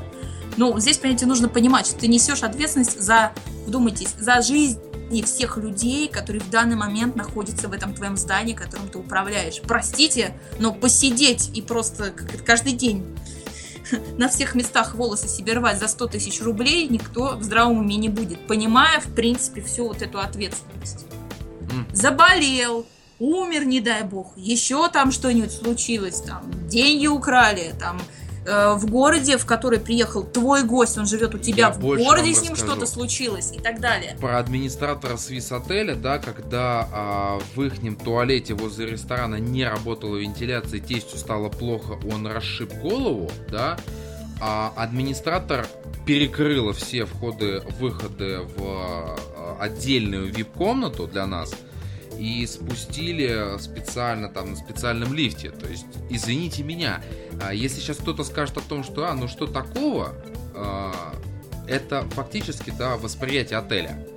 То есть то, как они там сработали моментально, это просто было поразительно.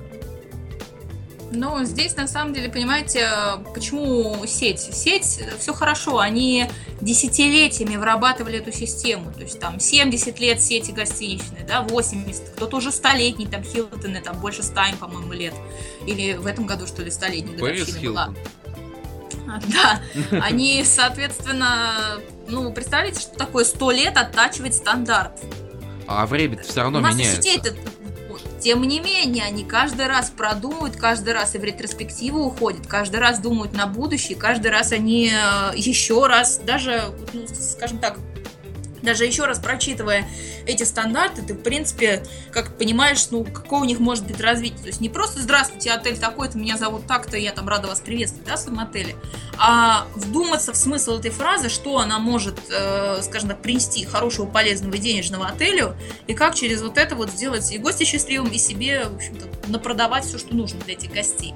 Так вот, возвращаясь к мотивации, я так лихо ляпнула по поводу зарплат, что, в общем-то, ну, господа, как бы мало. Мне потом именитые наши гостиничные управляющие, еще кто-то сказали, что 100 тысяч это небо в алмазах для гостиничного бизнеса. А, значит, а, я говорила немножко не о том.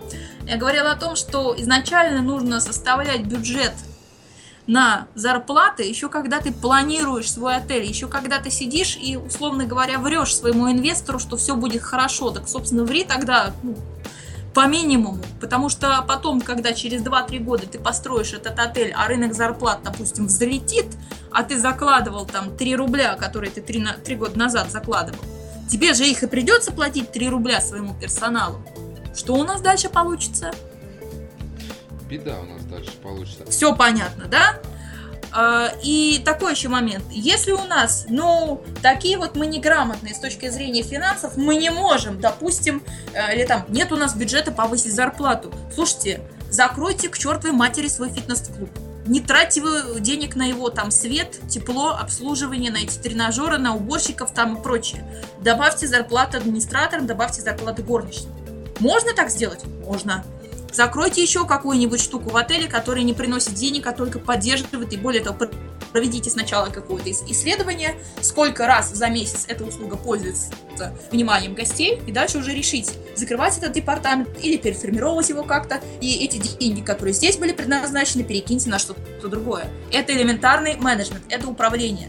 То есть э, дальше, не хватает денег, у нас есть вторая прекрасная прекрасная вещь, нематериальная мотивация. Все говорят, Ну. это общеизвестный факт, что гостиничный бизнес, ну и рестораны это самые сложные. Дмитрий, я что-то прям завелась. Нет, а я же обещал, что будет горячо. А, Я хочу немножечко сказать о другом, да. Я смотрел это видео, и э, все вот этим знаменитым италь... и- и- ой, итальерам, э, ательерам я могу сказать одну простую историю. А, Работодатели перестали трезво оценивать а, вот ту ответственность и тот функционал, который выполняет человек, да, материально. Давным-давно я объясню на простом примере, а, да, когда происходит кризис, ну да, там сейчас ли кризис или восьмого года, рынок очистился. Очистился от чего? А, от а, плохих компаний, а, от, вот сейчас внимание, от ненужных профессий и ненужных сотрудников. Потому что кого сокращают первым? Ну, тот, кто мало приносит денег. А, я сейчас, как человек, который там активно занимается продажами и многими другими вещами, Полина, вот честно, я когда начал смотреть а, там, кандидатов маркетологов, каких их только не бывает. а, я потом себе начал их выписывать. Вот эти все разновидности. И вот сейчас, когда произошел кризис, когда на них нет денег, куда их взять-то? Вот этих вот всех дорогих ребят. А, мне кажется, у отелей, а, вот честно, та же проблема, что это мое ощущение, а, что у ритейлеров, это избыток персонала. А, Джон Шоу об этом говорил, но если вы зайдете в любой магазин, вы можете увидеть, что дофига слоняющихся людей без дела. А это ваши деньги. А, в отелях, а, вот зарубежных, все люди чем-то заняты. Вот, Полин, если что, поправьте меня. Но я ни разу не видел шатающегося человека. Вообще. А, ну, знаете, Да, я... Даже скажу больше, перекуривающего человека. Но в нашем бизнесе, в наших отелях это видится сплошь и рядом.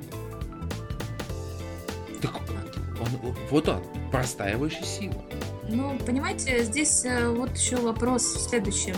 А, когда мы заставляем взрослых дядек и тетек а, рисовать так, нет, рисовать так называемые э, бизнес-процессы, вот просто сел на бумаге и, вот просим, пожалуйста, нарисуйте, как вот у вас э, вся вот эта цепочка, допустим, фронт-офис службы, да, как она у вас организована. Вот, пожалуйста, просто, ну, как умеете, нарисуйте. Там человечков, стрелочки, там, ну, что-нибудь, в общем. Я могу сказать, что, наверное, 6 из 10 не рисуют.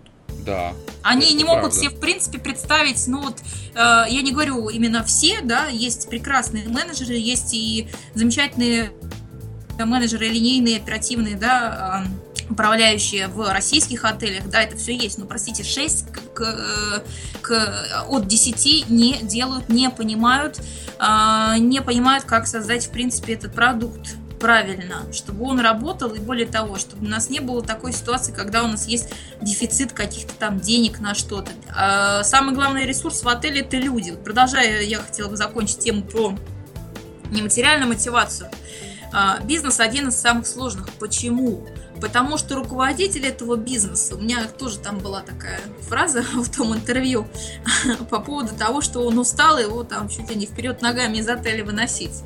На самом деле так. Почему? Потому что если ты не имеешь, если ты, условно говоря, а, не имеешь достаточно финансовой, что ли, грамотности, управленческой грамотности, то, чтобы организовать зарплату своих сотрудников должным уровнем, чтобы они э, делали все, что надо, да, тебе, значит, ты должен отдуваться по-другому. Каким образом? Быть коучем, то есть ты должен людей вдохновлять и набирать изначально людей идейных, э, у которых, в принципе, фактор финансовый, он где-то там, ну, хотя бы на втором месте идет. Мгм. Да. То есть, э, что проще, один раз сесть, составить схему и вытащить такие деньги на приличные зарплаты людям и грамотно их нагрузить функционалом, чем каждый раз прыгать перед каждым Васей Петей, что, пожалуйста, вот сделай вот так, вот сделай вот так и прочее.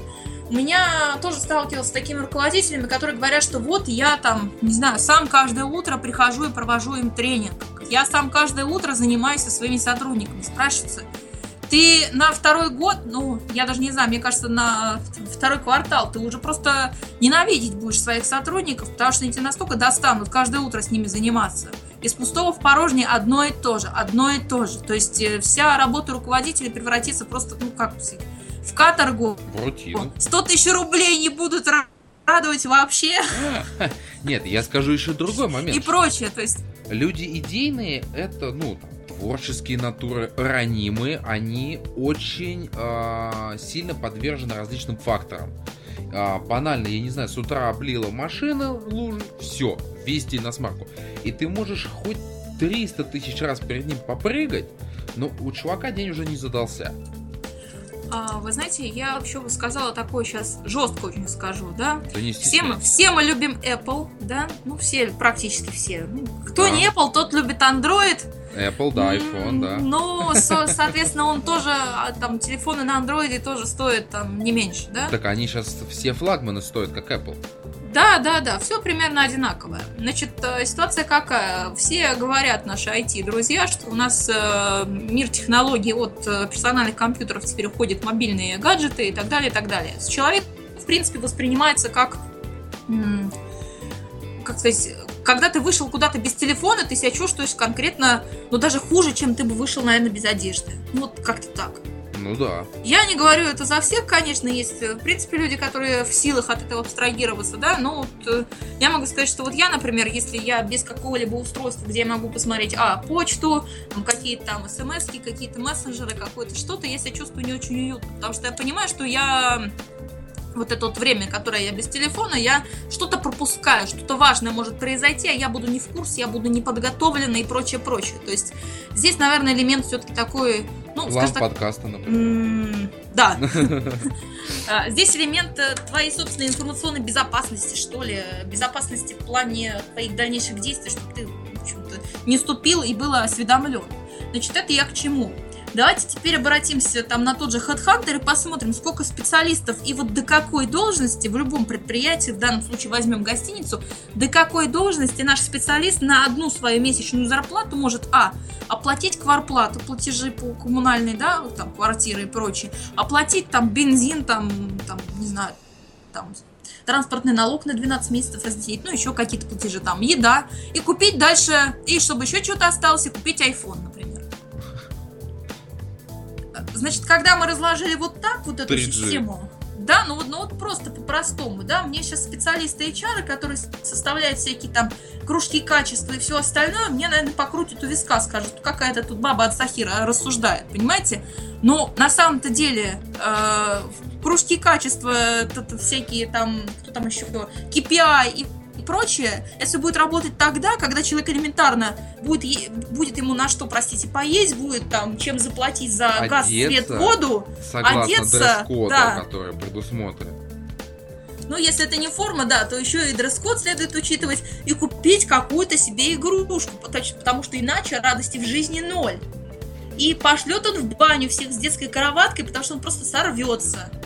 Здесь тоже нужно это То понимать. есть он будет каждый день видеть айфоны, а, Чужие. а то и 6 плюсы, золотые, 128 гигабайт, а, вот, и, естественно, он будет на это все как бы смотреть с некой завистью. А учитывая, что это русский менталитет, да, там, посмотрите, блин, вот, э, да, там, вот, вот своровал, да, там, или что еще похуже, да, там могут сказать.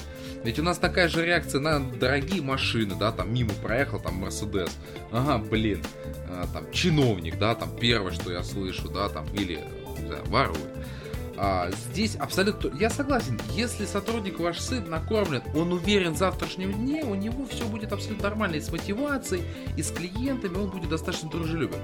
Но Большинство людей, понимаете, не пойдут просто искать другую себе должность и прочее. Ведь у нас, в принципе, именно в этом бизнесе, где ты э, должен знать несколько иностранных языков, и на них хотя бы как-то изъясняться. То есть не знать для анкеты, а знать по практике, да? так это же Ты должен быть клиентоориентирован, у тебя должно быть, э, должно быть у тебя высшее образование. да? Щас он- Внешность для гостиничного Э, бизнеса я везде да. видел, что внешность должна быть там определенно. Ну, я, например, не подойду под нее, я, я это уже понял. Вот. Я просто честно скажу, что по приколу я разглядывал там несколько вакансий, общался, Так. и эм, просто приходя, я. э, Это было вот, не знаю, давно, по-моему. А, я тогда был там более пухлым на самом деле. И я понимал, что я не подхожу. Там все такие худые, красивые. э, Честно скажу, мальчики выглядят как геи. А, Дмитрий, и голодные. И, голодные. Да, вот. И э, при том, что есть знание языков, там, да, это не вопрос, там, усидчивость, я не знаю, устойчивость. А вот все эти качества были. Но там, например, внешне они, ну, вот, Ну, Не здесь, модельно. понимаете, вопрос, а ради чего вот это вот все, ради чего быть вот этим всем красивым, там, тратить эти деньги на там себя, на внешность, на иностранные языки, на все остальное прочее, ради чего? Что потом тебе, ну, не знаю, ну, поставили ставку 50 тысяч рублей, и ты смог наконец-то под старость лет купить себе этот несчастный iPhone и так два далее, месяца да? не, не ел и купил себе iPhone. Там, А. откладывал по половине. Знаете, я сейчас подумала, что это было бы, наверное, очень классная мотивация для гостиниц э, курортного типа перед сезоном всем своим ключевым сотрудникам э, купить, допустим, условно в какой-то лизинг э, айфоны. Ну или какой-нибудь такой вот Не мечтайте. Не мечтайте, пожалуйста. А почему? Можно было бы придумать какую-то программу лояльности для сотрудников, если действительно у вас сотрудники все, например, нужного там, условно, поколения Y, да, если для них это важно. Пожалуйста. Это, кстати, по-моему, мое поколение Y, если я не изменяет. Или... Ну, там... А, Игорь. Ну, да. Да-да-да-да-да. А, был же случае с э, японским или корейским мальчиком, который там почки, что ли, продал за iPhone или что-то такое. Господи, да? была история, когда, извиняюсь, опять же, это контент 18+, да, но а, когда, э, по-моему, тоже в китайской компании организовали, что приз лучшему сотруднику месяца это встреча с актрисой из, ну, э, э, я Так. думаю, вы все понимаете, из каких фильмов. Там так был перевыполнен план для Ну. того, чтобы Просто поймите, для них там в Китае, в Японии актрисы из а, подобного, подобного жанра кино, я надеюсь, что все понимают, какой жанр. Я просто не хочу произносить, чтобы не ставить 18+. А, а, они там носят, э, там, это иконы для них, да, это культы целые. И поэтому, естественно, ну, честно сказать, это офигительная мотивация. Ну, вы знаете, 18 ли плюс, iPhone или еще что-то. А, опять-таки, давайте включаем мозги и разбираемся, что Да. же нужно нашим сотрудникам. Вот, кстати, То вот есть, по э, секрету, а что могло бы вас вот, э, вот мотивировать? меня? Да. Ну, точно не актриса из 18 Не-не-не, я вообще, нет, а- актер, да. Нет, а вот серьезно, вот что бы вот там вам вот так? Это такое, знаете, интервью, блиц-интервью в рамках подкаста сервиса. Вы знаете, меня бы очень мотивировала такая штука, как вестирование. Это когда у нас э, мы уже разобрались полностью с оперативкой, и, допустим, мы, как собственник, хотим немножко отойти от бизнеса. И мы предлагаем своему персоналу такую вещь, как э, некий выкуп акций. То есть, э, и выкуп этот может происходить не просто, что я там получила зарплату, накопила дома кучку денег и принесла обратно в свою компанию, а просто я подписалась на такой странный договор. С одной стороны кабальный, с другой стороны я понимаю, ради чего я стараюсь. А, Когда я часть своей зарплаты отчисляю на вот э, выкуп каких-то там микродолей, микро, естественно, потому что выделяется какой-то опцион, там условно там 10-15% на вот этих ключевых топ-менеджеров. Чтобы я была не только на вот этой зарплате, понимаете, просто, ну, опять-таки, сегодня у тебя 100 тысяч, завтра ты стал, допустим, неугоден руководству, тебя в один день сократили, уволили, и... и все. Да? И фактически человек-то, в принципе, привык к определенному образу жизни, да, на эти 100 тысяч, а потом бац, и, и ничего. А здесь мотивация какая? Лучше я буду, допустим, ну вот, по крайней мере, для меня так, лучше я буду, допустим, в течение какого-то времени получать меньше денег, но я буду четко знать, э, что я выкупаю какое-то количество акций этого отеля, и в дальнейшем я, в общем-то, скажем так, имею реальный голос, реально мои решения будут на что-то влиять, а не просто я бегаю предлагаю, да, так или иначе. А, бегаю, предлагаю, и все равно делаю, как говорит самый главный босс, да, ну, это чаще всего проблема менеджеров отельных, почему они прям выгорают, да, потому что я уверена, что очень много творческих людей, которые с идеями со своими, да, и не готовы ими поделиться, и более, более того, готовы делиться бесплатно на собрания, допустим, на общее, выносят какие-то интересные штуки, а, порой, ну, такие, да, экстравагантные, может быть, я уверена, что акция про айфоны там или еще что-нибудь, не мне одной только что в голову пришла, я уверена, что это у многих людей, но когда сидит большой биг босс и говорит, нет, мы этого делать не будем, один раз он тебе сказал, второй раз он тебе сказал, на третий раз ты что-то придумал и забыл сразу. Ты И- три и- раза и- подумаешь, идти туда уже- или нет. Конечно, ты огребешь за свою инициативу гораздо больше А каких-то как мы знаем, неудобств. инициатива инициатора. А, вот, 18 да. плюс инициатор, да. наказуема она, инициатива.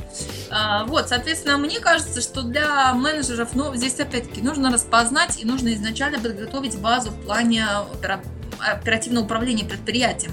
На что это будет влиять? То есть вы поймите, что, допустим, тот же самый front office менеджер, от которого зависит, в принципе, upsell всех услуг, которые ему можно допродать да, на фронт-офисе при заселении, при общении с ресепшн и другими сотрудниками, там, те же консьержами, там, еще там кем-то в этой службе. От него зависит выручка вот этой вот, э, вот этого департамента, вот этой вот, как мы говорили ранее, зоны доходности, номерной фонд. Это зависит от этого человека. Если он реально будет иметь свою копейку с этого отеля, как вы думаете, он будет мотивирован? Я думаю, что он днями ночами будет мотивированный, будет он э, звонить там ночью своим и говорить там, господа, давайте вот такую фишку сделаем, вот такую, вот такую, вот такую. То есть Так вы... Это естественно, когда человек осиз... получает за свой результат. При этом, ну да, естественно, и вы, выплаты вот этого всего дела идут как вот во всех там ушках, за ушках, там раз в квартал, раз в год там и так далее. Огромный классный бонус. Это все прекрасно. Это, кстати, может собраться А. целый iPhone, между прочим. Ну, там может, по- понимаете, в зависимости как работа, там может и квартира собраться. Ну, А, значит, э, здесь э, проблема какая? Тоже вот, опять-таки, из опыта. А, Собственник, когда к нему приходят с бюджетом каким-либо на то же самое обучение, на еще что-нибудь такое, что не принесет денег нам прямо сейчас, он э, рассматривает это как э, как будто от него хотят это отнять. Вот, вот сейчас хотят отнять. Отнять, развести там на какие-то деньги там и так далее. О том, что, например, та же самый метод вестирования персонала эм, высших управленческих должностей в отеле, допустим, это сработает хорошо, э, в, наверное, 80% случаев э, владельцам это будет воспринято как «Ага, от меня еще и доли хотят оттяпать». То есть э, вторая часть вот этой вот операции, так сказать, при которой, если ты все-таки даешь долю сотруднику, то он понятно, что он тебе в разы, в геометрической прогрессии увеличит собственные выручки своих департаментов. Потом, когда ты с ним грамотно проведешь беседу, он научится э, вообще понимать и думать, что существует вообще-то и себестоимость, ее тоже нужно как-то снижать, да, снижать расходники.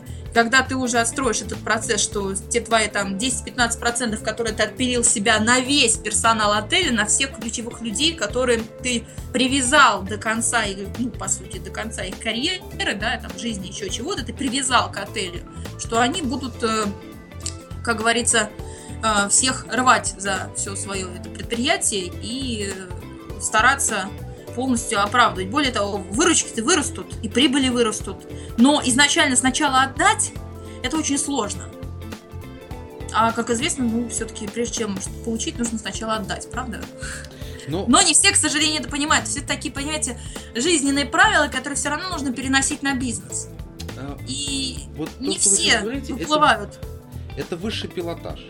А, да, когда действительно процент вхождения там владельца бизнеса, людей, отвечающих за развитие, он достаточно ну, глубок. А, и возвращаясь к тому, что мы говорили в начале подкаста про отношение к людям, отношение к сотрудникам.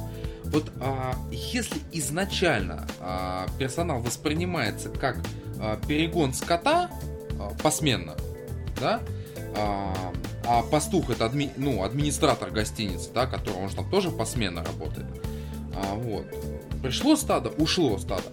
При таком отношении, что бы вы ни делали, результата не будет, потому что сотрудники, они всегда увидят, как вы к ним относитесь. Но если вы воспринимаете их, действительно, каждого как личность, с какой бы штат у вас не был, вот вы знаете, я никогда не поверю в то, что даже если у вас штат 2000 а, человек, да, но а, в большинстве своем а, можно стараться, да, там, по крайней мере, центральный офис, да, там, знать. Ну вот, убейте меня об стену, но это возможно. А, Ну, на самом деле, у э, собственников или, допустим, как называется, управляющие директора, да, управляющие собственники, которые являются и собственниками, и управленцами своего бизнеса. А, В принципе, если это действительно очень большая компания, то чаще всего бывает такой ассистент-помощник, который также помогает выстроить имидж руководителя для своих сотрудников. Иными словами, а, да, безусловно, какая-то субординация есть, но а, скажем так, любой сотрудник может подойти к главному бигбоссу и там спросить, там, Иван Иванович, а вот у меня вот такая, вот мысль, а вот там еще что-то, еще что-то. И этот Иван Иванович должен адекватно на все это дело среагировать и не отправить его там к пятому помощнику десятого секретаря и записаться к нему через полгода. То есть, э, понимаете, не нужно... э, Ну, это даже я, знаете, не знаю, чья проблема, менталитет или еще чего-то. Я Это единственное, что... Вы знаете, Дмитрий, я сейчас, я сейчас вот э, от сегодняшней даты, от 16 августа 2015 года, пожелаю э, всем, и себе в том числе, когда, допустим, записи же сохраняются, лет через 10 мы будем это, допустим, прослушивать, пожелать оставаться, э, наверное, без Э, без вот каких-то вот этих вот ненужных наносных э, качеств, без снобства, которое приобретается при, ну, как ты уже становишься, условно, там, матерым специалистом. Не надо вот этих вот лишних понтов, простите, я попроще сказала, когда ты становишься руководителем, ну, поймите, по сравнению, там, не знаю, с какими-то суперолигархами, мы все сидим нищие, да, и даже владелец отеля это отнюдь не, там, истинно в первой инстанции, отнюдь не самый богатый человек мира, отнюдь не тот, кто рулит судьбами, там, и прочее, прочее. Не нужно вот этой вот лишней, лишнего снобизма по отношению к другим людям, и, как говорится, будет счастье, потому что весь бизнес состоит и держится на линейном персонале, на том, кто э, укладывает пакет э, продукты в пакет в магазине, на том, кто выносит мусор, на том, кто прибирает номера и моет туалеты. Потому что кто какой открывает бы... и закрывает дверь. Да, открывать, закрывать двери, там э, какую-то предоставляет информацию и прочее. Вот как раз-таки к этим людям нужно относиться нормально. У меня, сейчас скажу, какой это был год, в 2008 году значит, э, у меня была в отеле такая горничная, которая, ну, как сказать, понятно, да, что я как управляющий отеля, я не общаюсь с, в кажд, каждодневном режиме, да, с горничными, с администраторами, может быть, да, с горничными нет, с уборщицами там и так далее. Но получилось так, что э, там какая-то была заминка со сменами, а, то ли она не вышла, то ли она не предупредила, почему не вышла и так далее. Но, в общем, пришлось обратить внимание, что сбился процесс. А, я в данном случае не хвалюсь, но просто, как бы, мне кажется, это пример некого адекватного поведения. Я уточнила и спросила, а почему, собственно, так? Дама работала в отеле уже не первый год, ну, в общем-то, первый раз она себе позволила, ну, просто, грубо говоря, так всех подставить. А приезжала еще группа достаточно немаленькая, и все там ползали в слякоти по, по полу грязному в холле. Это было забавно. Ситуацию мы эту разрулили, но тем не менее. Э, я спросила, что?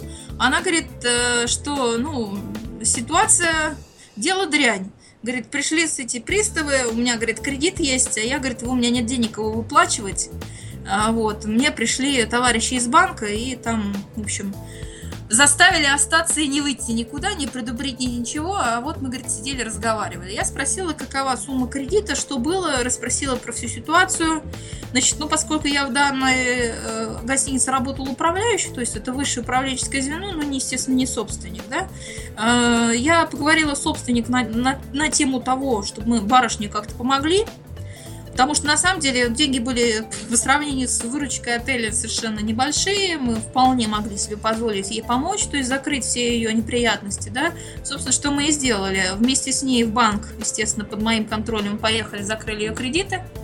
Мы подписали с ней договор на, соответственно, выплату, то есть на удержание из ее заработной платы той суммы в течение какого-то времени. Но вы не поверите, человек просто в лице изменился. Буквально на следующую неделю она как-то вот что груз Как-то даже вот, ну, глаза другие стали, да, еще что-то.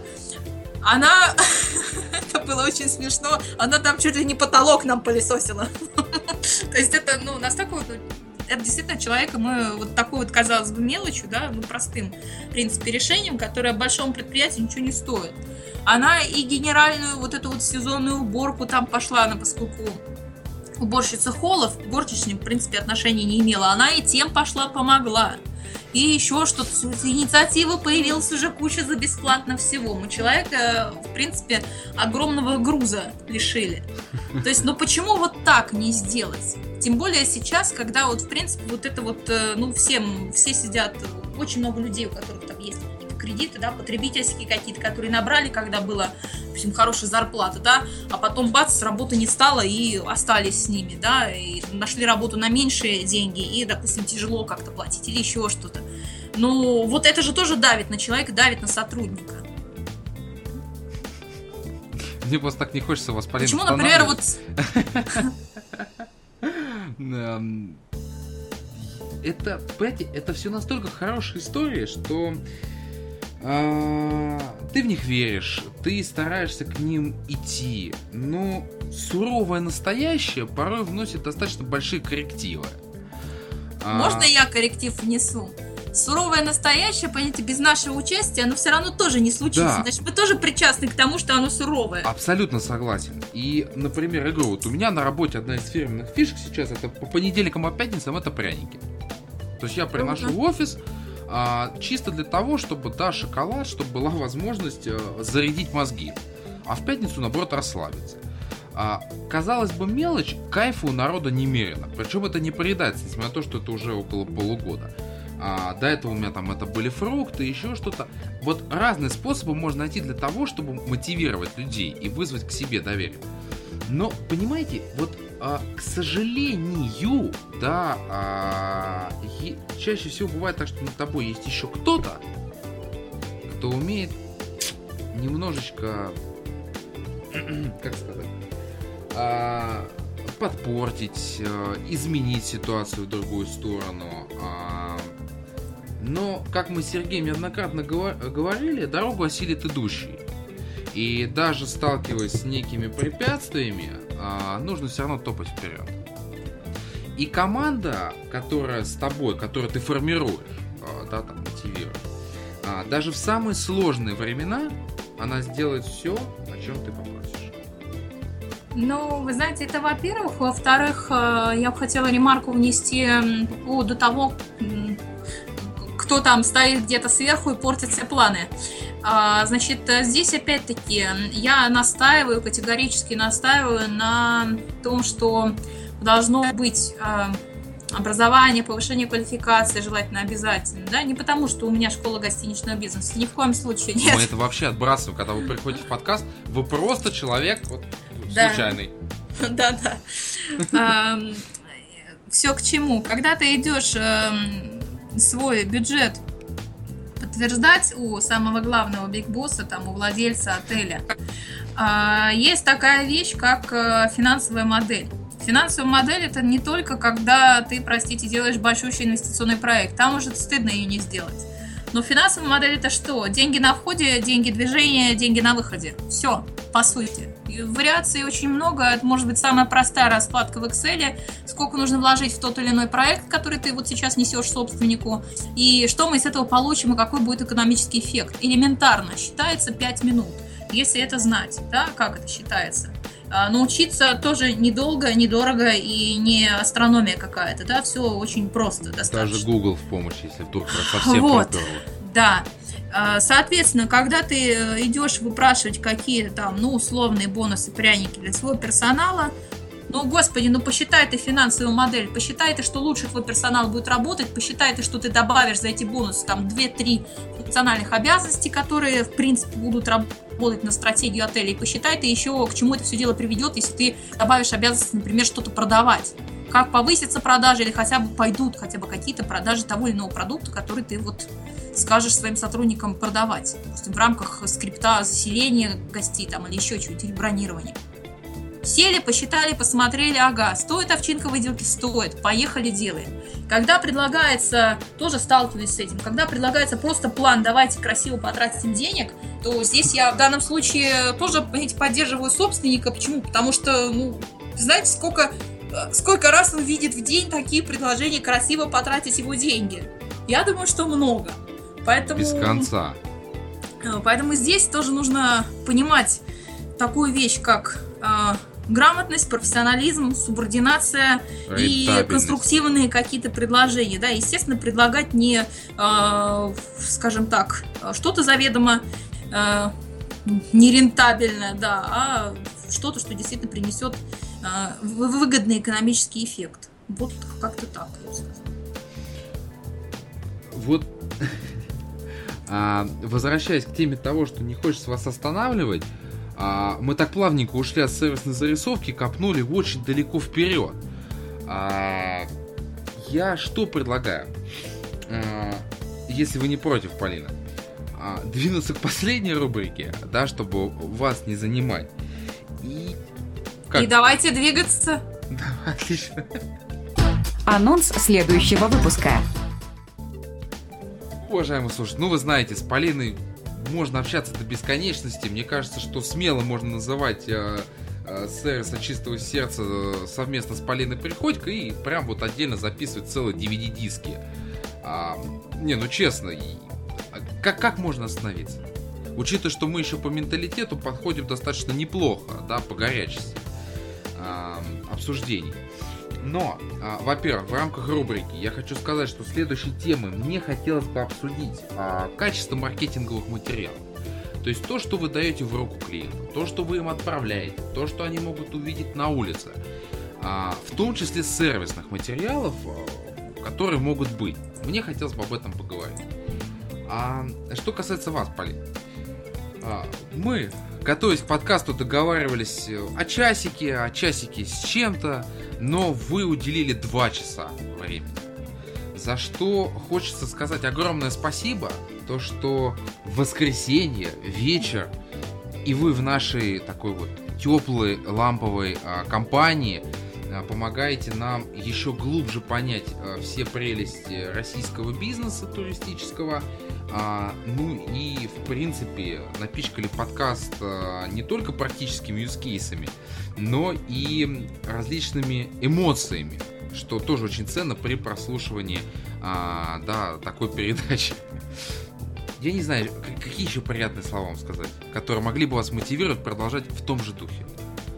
Ну, вы знаете, как, э, вот бывает, я в данном случае человек счастливый, потому что я работаю по призванию. Ну, собственно, это, это мой ответ, да. А, нет, я имел в виду со своей стороны, какие действия нужно произвести, чтобы вы... Мне очень приятно, что мы с вами хотя бы, ну, скажем так, пытаемся что-то, ну, как донести какую-то вот эту вот мысль э, Причем. В уши, сразу, да, туда, да, вот сразу максимально близко. Нашему да, вот. слушателю. Да.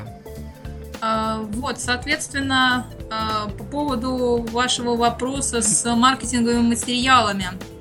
Вы знаете, здесь, а, ну, во-первых, давайте начнем, что, например, в гостиничном бизнесе очень часто в гостиницах не сетевых есть такая должность, как маркетолог. А, вот я работаю с 2003 года в гостиничном бизнесе. Вот, вы знаете, я, честно, я не знаю, кто этот человек.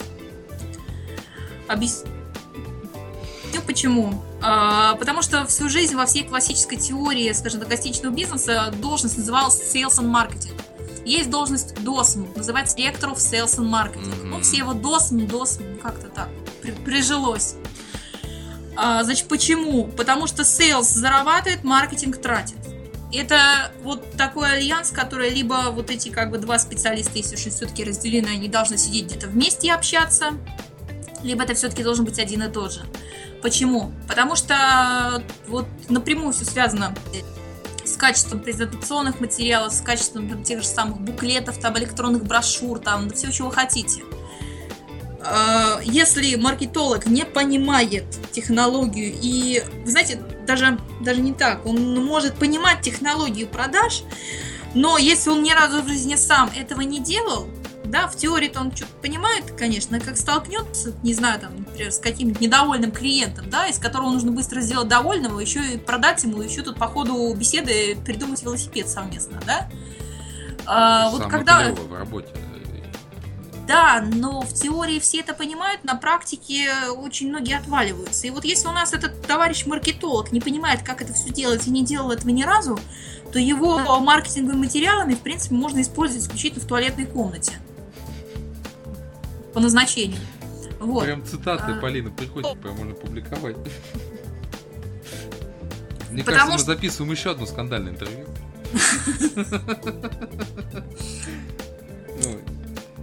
Да, московские коллеги мне, наверное, не простят. Хотя, ну, не знаю, знаете... Э, они должны знать, кто я, и знают, примерно уже, по-моему, многие знают, э, да, мою манеру, да, не стесняющуюся, в принципе, ничего. А вот, а, а смысл? Смысл чего-либо стесняться, там, называть компании, еще что-то. Не, я, насколько помню, вышел же закон о клевете. А, да, вот, наверное, единственный риск, который можно испытать. А во всем остальном, а чего вы боитесь? Ни в коем случае ничего, я призываю Нет, я не про вас, я говорю про московских коллег, да, вот о которых вы говорите, или о других компаниях, да, которых мы там называем, и а, могут какие-то бучи там начинаться. А что это вы, а зачем это вы и так далее. А что это, а зачем это? Как работаете, так и получаете. Вот действительно. Это судьба меня к вам завела, чтобы я вас рассказал. Да, на самом деле, ну, самая лучшая награда за труды это действительно довольны клиенты, рекомендации клиентов. Действительно, сейчас в современном бизнесе все должны это понимать. Потому что бизнесов и, в принципе, каких-то предприятий, предоставляющих услуги, становится все больше, а тех компаний, которые люди хотят рекомендовать и которыми там, допустим, присылать какие-то ссылки, а вот попробуй вот этот сервис, а вот вот это вот классно, а вот вот это вот, э, их должно становиться больше, а не так, что у нас огромный выбор, и мы сидим, э, собственно, понимаете, вот библейский осел, который умер между двумя кучами зерна, да, вот как бы такую ситуацию тоже нельзя создавать. Потребитель это не осел и не библейский, и он должен четко понимать, куда он идет при прочих равных что в компании должна быть какая-то культура обслуживания, культура общения с клиентом. Тогда он, естественно, его чаша весов перевешивает, и он идет есть из вот той корзины зерна. А, значит, что касается маркетинговых материалов. Во-первых, копирайтинг крайне важно. Чаще всего у нас это пишет чуть ли не администратор на ресепшн. Непозволительно. Я буду кратко, быстро, четко, тезисно, да? Это 61 а... выпуск подкаста «Сервис от чистого сердца». Его ведущие, ну, это так. Продолжайте, да. Полина, да. Да-да-да, и они посидели еще немножко, уже 1661 выпуск и так далее. Вечная запись, да. Значит, а, далее, чаще всего изложение, я вот, кстати, на своих лекциях, у нас есть такой классный курс, ну, не побоюсь сказать классный, действительно классный, делали его долго, совместно а, с коллегами, называется Называется он э, стратегический маркетинг в условиях меняющейся среды. Стратегический маркетинг, естественно, отельный. Э, про вау-эффект, как его достичь, и про различные ивент-приемы, как при, привлечь аудиторию в свой отель, и про различные, естественно, показываем буклеты, примеры, примеры видеороликов гостиничных. Э, соответственно, э, есть манера, когда просто идет изложение, то есть здравствуйте, отель такой-то, мы, у нас есть то-то, у нас есть все-то, еще какими, знаете, там, если брать видеоролик, каким загробным голосом, там, и так далее. Есть подобные примеры. А, чтобы, например, тот тренинг создать, мы просмотрели порядка тысячи видеороликов со всего мира собранных гостиниц и выбрали примерно 10-15, которые можно показывать как примеры тех или иных действий. Там хороший пример, плохой пример, там средний пример по длительности, там подачи информации и так далее. А, соответственно, если опять-таки идет манера изложения, то это вот в наше время, в нашем веке никуда не годится. А, существует, например, теми же самыми моими коллегами sales маркетинг менеджерами правильными, да, существуют даже разработанные некие кейсы по тому, как составлять правильные буклеты, а, как они должны разговаривать с нашим клиентом и к чему они должны побуждать. То есть информационная история, в принципе, никого уже не волнует, потому что можно зайти на сайт, почитать, а буклет должен к чему-то стимулировать. Ну, как минимум должен стимулировать к тому, чтобы этот буклет э, ну, как бы прожил с гостем чуть больше, чем до ближайшего мусорного бачка. Вот, соответственно, ну, я могу сказать, что вот из последних моих открытий я просто, ну, на самом деле, я безумно рада. Обязательно посмотрите его. Я назову название этого отеля. Э, э, видеоролик который об, соответственно, отеле рассказывает. Отель находится в Анапе, Ривера клуб называется. А, ну, он настолько теплый, он настолько классный, настолько ненавязчиво рассказывает о сервисах отелях, отелей, и он длится всего полторы минуты, не полторы, чуть набрала, минуты 56. Но кратко, четко, емко, красиво, классный видеоряд, приятные там модели подобраны, приятное изложение – и, в общем, все просто безумно здорово. Я думаю, что если даже, как сказать, мы с вами ненавязчивую рекламу этому комплексу проведем, в принципе, у них все хорошо, и более того, мы их будем учить. Поэтому на следующий сезон к ним можно будет ехать смело. Ну, отлично. Можно даже позвать к нам в подкаст. Я думаю, они будут не сильно против. Вот, соответственно, меня приятно удивила подача информации, и там действительно видно, что работал sales маркетинг, и что этот департамент вообще в принципе существует, потому что чаще всего, опять-таки, из я даже не знаю, соображение экономии, что ли, какой-то. Но, вы знаете, это в высшей мере абсурд не делать в отеле отдел продаж с точки зрения экономии. Но это такое, как бы, такое... А это, не, это, это нелогично. Ну, это в высшей мере нелогично, по-моему, но такое бывает. Вот, и заставлять администратора, который с трех зарплат не может собрать на iPhone, продавать услуги твоего отеля, это тоже в высшей мере нелогично, но это тоже бывает. Поэтому вот что касается материалов, здесь, наверное, вот так вот четко и кратко. Должен быть департамент sales marketing. Sales marketing сделает все правильно. Отдельные сочинители и всякие рифмоплеты не подходят. Уважаемые слушатели, вы должны вот написать Полине в комментариях кучу приятных слов, потому что Полина вот всегда вам готова дать еще больше контента, еще больше информации. Мне кажется, Полин, надо с вами а, планировать каждый раз выпуск, часть первая, часть вторая, чтобы уместить а, вот ну все то, что вам хочется рассказать. Я-то только за. Я-то только ради бога. А, Вы знаете, я тут тоже недавно вычитала такую вещь, что человек должен делиться контентом. То есть не так, что, знаете, вот я это знаю и не расскажу другим, чтобы там у меня было все хорошо, а они там вот как-то там додумались до этого там через там Да, год. да, год. да, да, да. Я с удовольствием готова делиться контентом, потому что мне, в принципе, не все равно, что происходит в нашей замечательной, прекрасной, самой большой стране мира. Я, естественно, очень люблю то место, где я родилась, Санкт-Петербург. Люблю свою страну, и я очень хочу, чтобы в нашей России были классные отели, чтобы российское гостеприимство это не было, как сказать, это не было штампом того, когда хозяйка дома российского типичного выкладывает последние продукты на стол, а это было именно другим каким-то. Это было именно брендом, это было именно, что действительно русские люди классно встречают своих гостей, все довольные, счастливые, отдыхают и смотрят на красоты нашей Родины. И не мешает им выпирающий пружинный с матраса, не, не до конца разведенный welcome drink и э, железки в недоделанном фитале. Чтобы вот этого всего не было, а мы оставили наших гостей только любоваться впечатлениями от нашей замечательной страны. Не знаю, что добавить. Полин. Мне не хватает уже ни слов, ничего. А, но зато у нас есть добрая традиция, о которой вы должны помнить. Помните? Я помню, конечно. Ха-ха. Это тест, да, на выговаривание странных фамилий. А, собственно говоря, уважаемые слушатели, для вас это был 60-й выпуск. А, Кстати, очень давно мы не ну, превышали планку в 2 часа. А, Сегодня получилось. И с вами были Полина Приходько. И Дмитрий Лостовыря. Все, всем отличного настроения. Пока. Вы прослушали подкаст «Сервис от чистого сердца». Спасибо, что вы с нами.